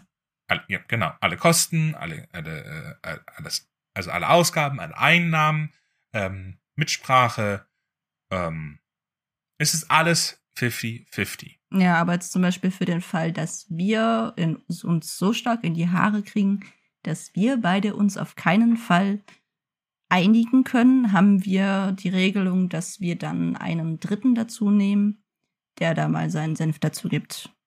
Dann sagt, dann, dann, dann findet man eine Person, wo beide sagen, okay, ähm, der traue ich zu, dass die, äh, dass die hier eine sinnvolle Meinung hat. Mhm. So. Und dann äh, sagen wir, okay, wir legen die Entscheidung jetzt in die Hände dieser Person. Oh Gott, Und dann ist aber- Person. Ja, die wird natürlich vorher gefragt, hey, wärst du Ja, bereit klar. zu schlichten? Wir haben da ein Problem. Ja. Ja. Aber auf die Art und Weise ist das dann halt von vornherein geklärt. Dann gibt's dann auch keine Diskussion. Weil wenn wir es nicht hinkriegen, das zu klären, also wir, ich glaube, wir hatten nur zweimal Sachen, wo wir, wo wir gesagt hatten, wo wir überhaupt in Diskussion geraten waren. Ich Oder? erinnere mich, dass wir schon ein paar Mal uns so leicht in die Haare gekriegt haben wegen irgendwas, aber in, wir haben es bisher immer gelöst gekriegt. Genau. Ja, weil aber wir halt ich weiß immer. grad nicht mehr, was es war. Echt nicht. Es ist ewig, ja. Ja, ich, ich, ich glaube, oh Gott. Es war ja halt so, so, so, so organisatorischer Kram meistens, ne? Oder ja, inhaltlich nicht inhaltlich wirklich. nicht, nee.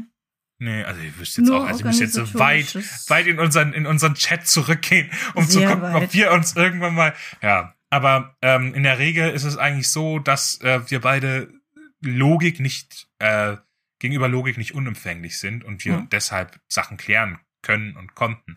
Aber es tut halt auch gut zu wissen, dass man für den Fall so eine Regelung hat. Mhm. Weil eine Freundschaft wäre ein sehr hoher Preis, den man zahlen würde, dafür, Oh dass ja. man sich wegen irgendeiner Kleinigkeit in die Haare kriegt und sich dann und dann ein ganzes Projekt kaputt. Mir ist scheißegal, wenn ein ganzes Projekt kaputt gehen würde, ja. Ähm, aber ein eine Projekt, aber so eine Freundschaft, Freundschaft. Ja, das, das ist, das wäre, ja, obwohl, ja, du Lev, ich meine, verzichtbar, ne, aber. Excuse me. Quatsch. Ah, und äh, es gibt ja auch noch das Sprichwort, bei Geld hört Freundschaft auf. Momentan ist es jetzt nicht so, dass wir, keine Ahnung, mega viel Kohle hier mitmachen. Ja. Ja. Und äh, das ist ja auch nicht unser erklärtes Ziel. Aber es könnte ja sein, dass das irgendwann mal der Fall ist. Mhm. So, was ist denn dann? Weil manchmal passiert das dann, dass wenn, wenn plötzlich Geld im Spiel ist, Menschen sich anders verhalten. Mhm. Und ich würde es weder ihr noch mir zutrauen. Aber generell, wenn Geld You noch mit im know. Spiel ist, ja, und, und generell, bei Geld hört Freundschaft auf. Und da, spätestens da, sei es der Kaufvertrag über ein Auto, das man an einen Kumpel verkauft, ähm, bis hin zu eben einem gemeinsamen Projekt. Man sollte immer darauf achten, dass bei Geld die Freundschaft ganz schnell aufhören kann. Mhm. Naja, äh, wie deckeln wir das Ganze? Was, wie würdest du fazitieren? Hm. Ich denke, ich bräuchte ähm, so einen Pitch ähm, mit Inhalt und wie das rechtlich alles laufen, laufen würde und organisatorisch und so weiter. So wie wir es jetzt auch für den Podcast gemacht haben. Natürlich vorausgesetzt, dass es halt, dass, dass, es, dass es ein Projekt gibt, wo ich einen Vorteil darin sehe, mit einer anderen Person zusammenzuarbeiten. Aber ich muss halt auch sehen, dass ich mit dieser Person sehr gut klarkomme und mit der wirklich arbeiten kann. Nicht nur, ja, hey, wir sind voll die Freunde hier, lass mal doch äh, hier Schnapsidee das und das machen, sondern ähm, Hey, hey, Lev, Lev, hey, hey, lass mal einen Podcast machen, Digga. Entschuldigung. Ja, du sagtest ähm, gerade? da- Das war halt ähm, eigentlich der eigentliche Ursprung von diesem Podcast. Wir quatschen eh schon so viel, lass doch einfach mal aufnehmen und Podcast machen. Aber ja, Ab, ne, ne, warte mal, warte mal, eigentlich, eigentlich ähm, ist das sogar ganz interessant, weil obwohl, also das war ursprünglich ein Witz. Ja. Aber irgendwann hatten wir dann mal gesagt, ich weiß gar nicht warum, aber plötzlich wurde aus dem Witz ernst. Weil, weil ich glaube, irgendwie einer von uns hatte, ich glaube du. Ich glaube ich, ja. Ich? Ja, du nee, nee, warst nee, das. Ich, ich war so du hattest nämlich gefragt, so, meinst du das eigentlich ernst? Sollen wir das eigentlich wirklich machen? Und dadurch, dass du es so gefragt hattest, wurde es so, stand so im Raum, ob man es wirklich tun soll oder nicht. Und dann, dann war das so eine Weile lang, stand das im Raum. Mhm. Aber dann haben, also, also da ist dann halt jetzt der Unterschied zu, ähm, ähm, zu Patrick und seinen glorreichen Sieben, äh, während die dann trotzdem noch eher so, ähm, ja, äh, Unkrauttaktik gemacht hatten und das haben wuchern lassen ähm, mit mit ihrer mit ihrer mit ihrer Begeisterung und und so weiter, was ja und ich sage das jetzt nochmal ganz klipp und klar, nicht, dass mich irgendeiner falsch versteht.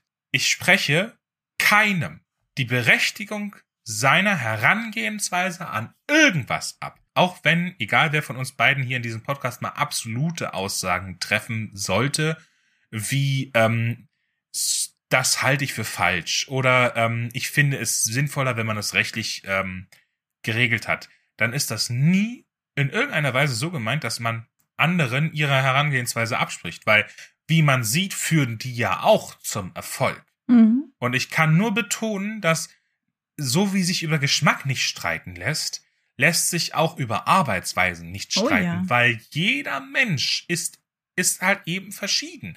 Was für den einen funktioniert, kann, muss für den anderen nicht sein. Und ähm, das ist nicht wie Mathematik, dass, dass eine Formel halt einfach stimmt. Das ist nicht wie ein Naturgesetz. Wenn du den Apfel loslässt, dann Gravitation.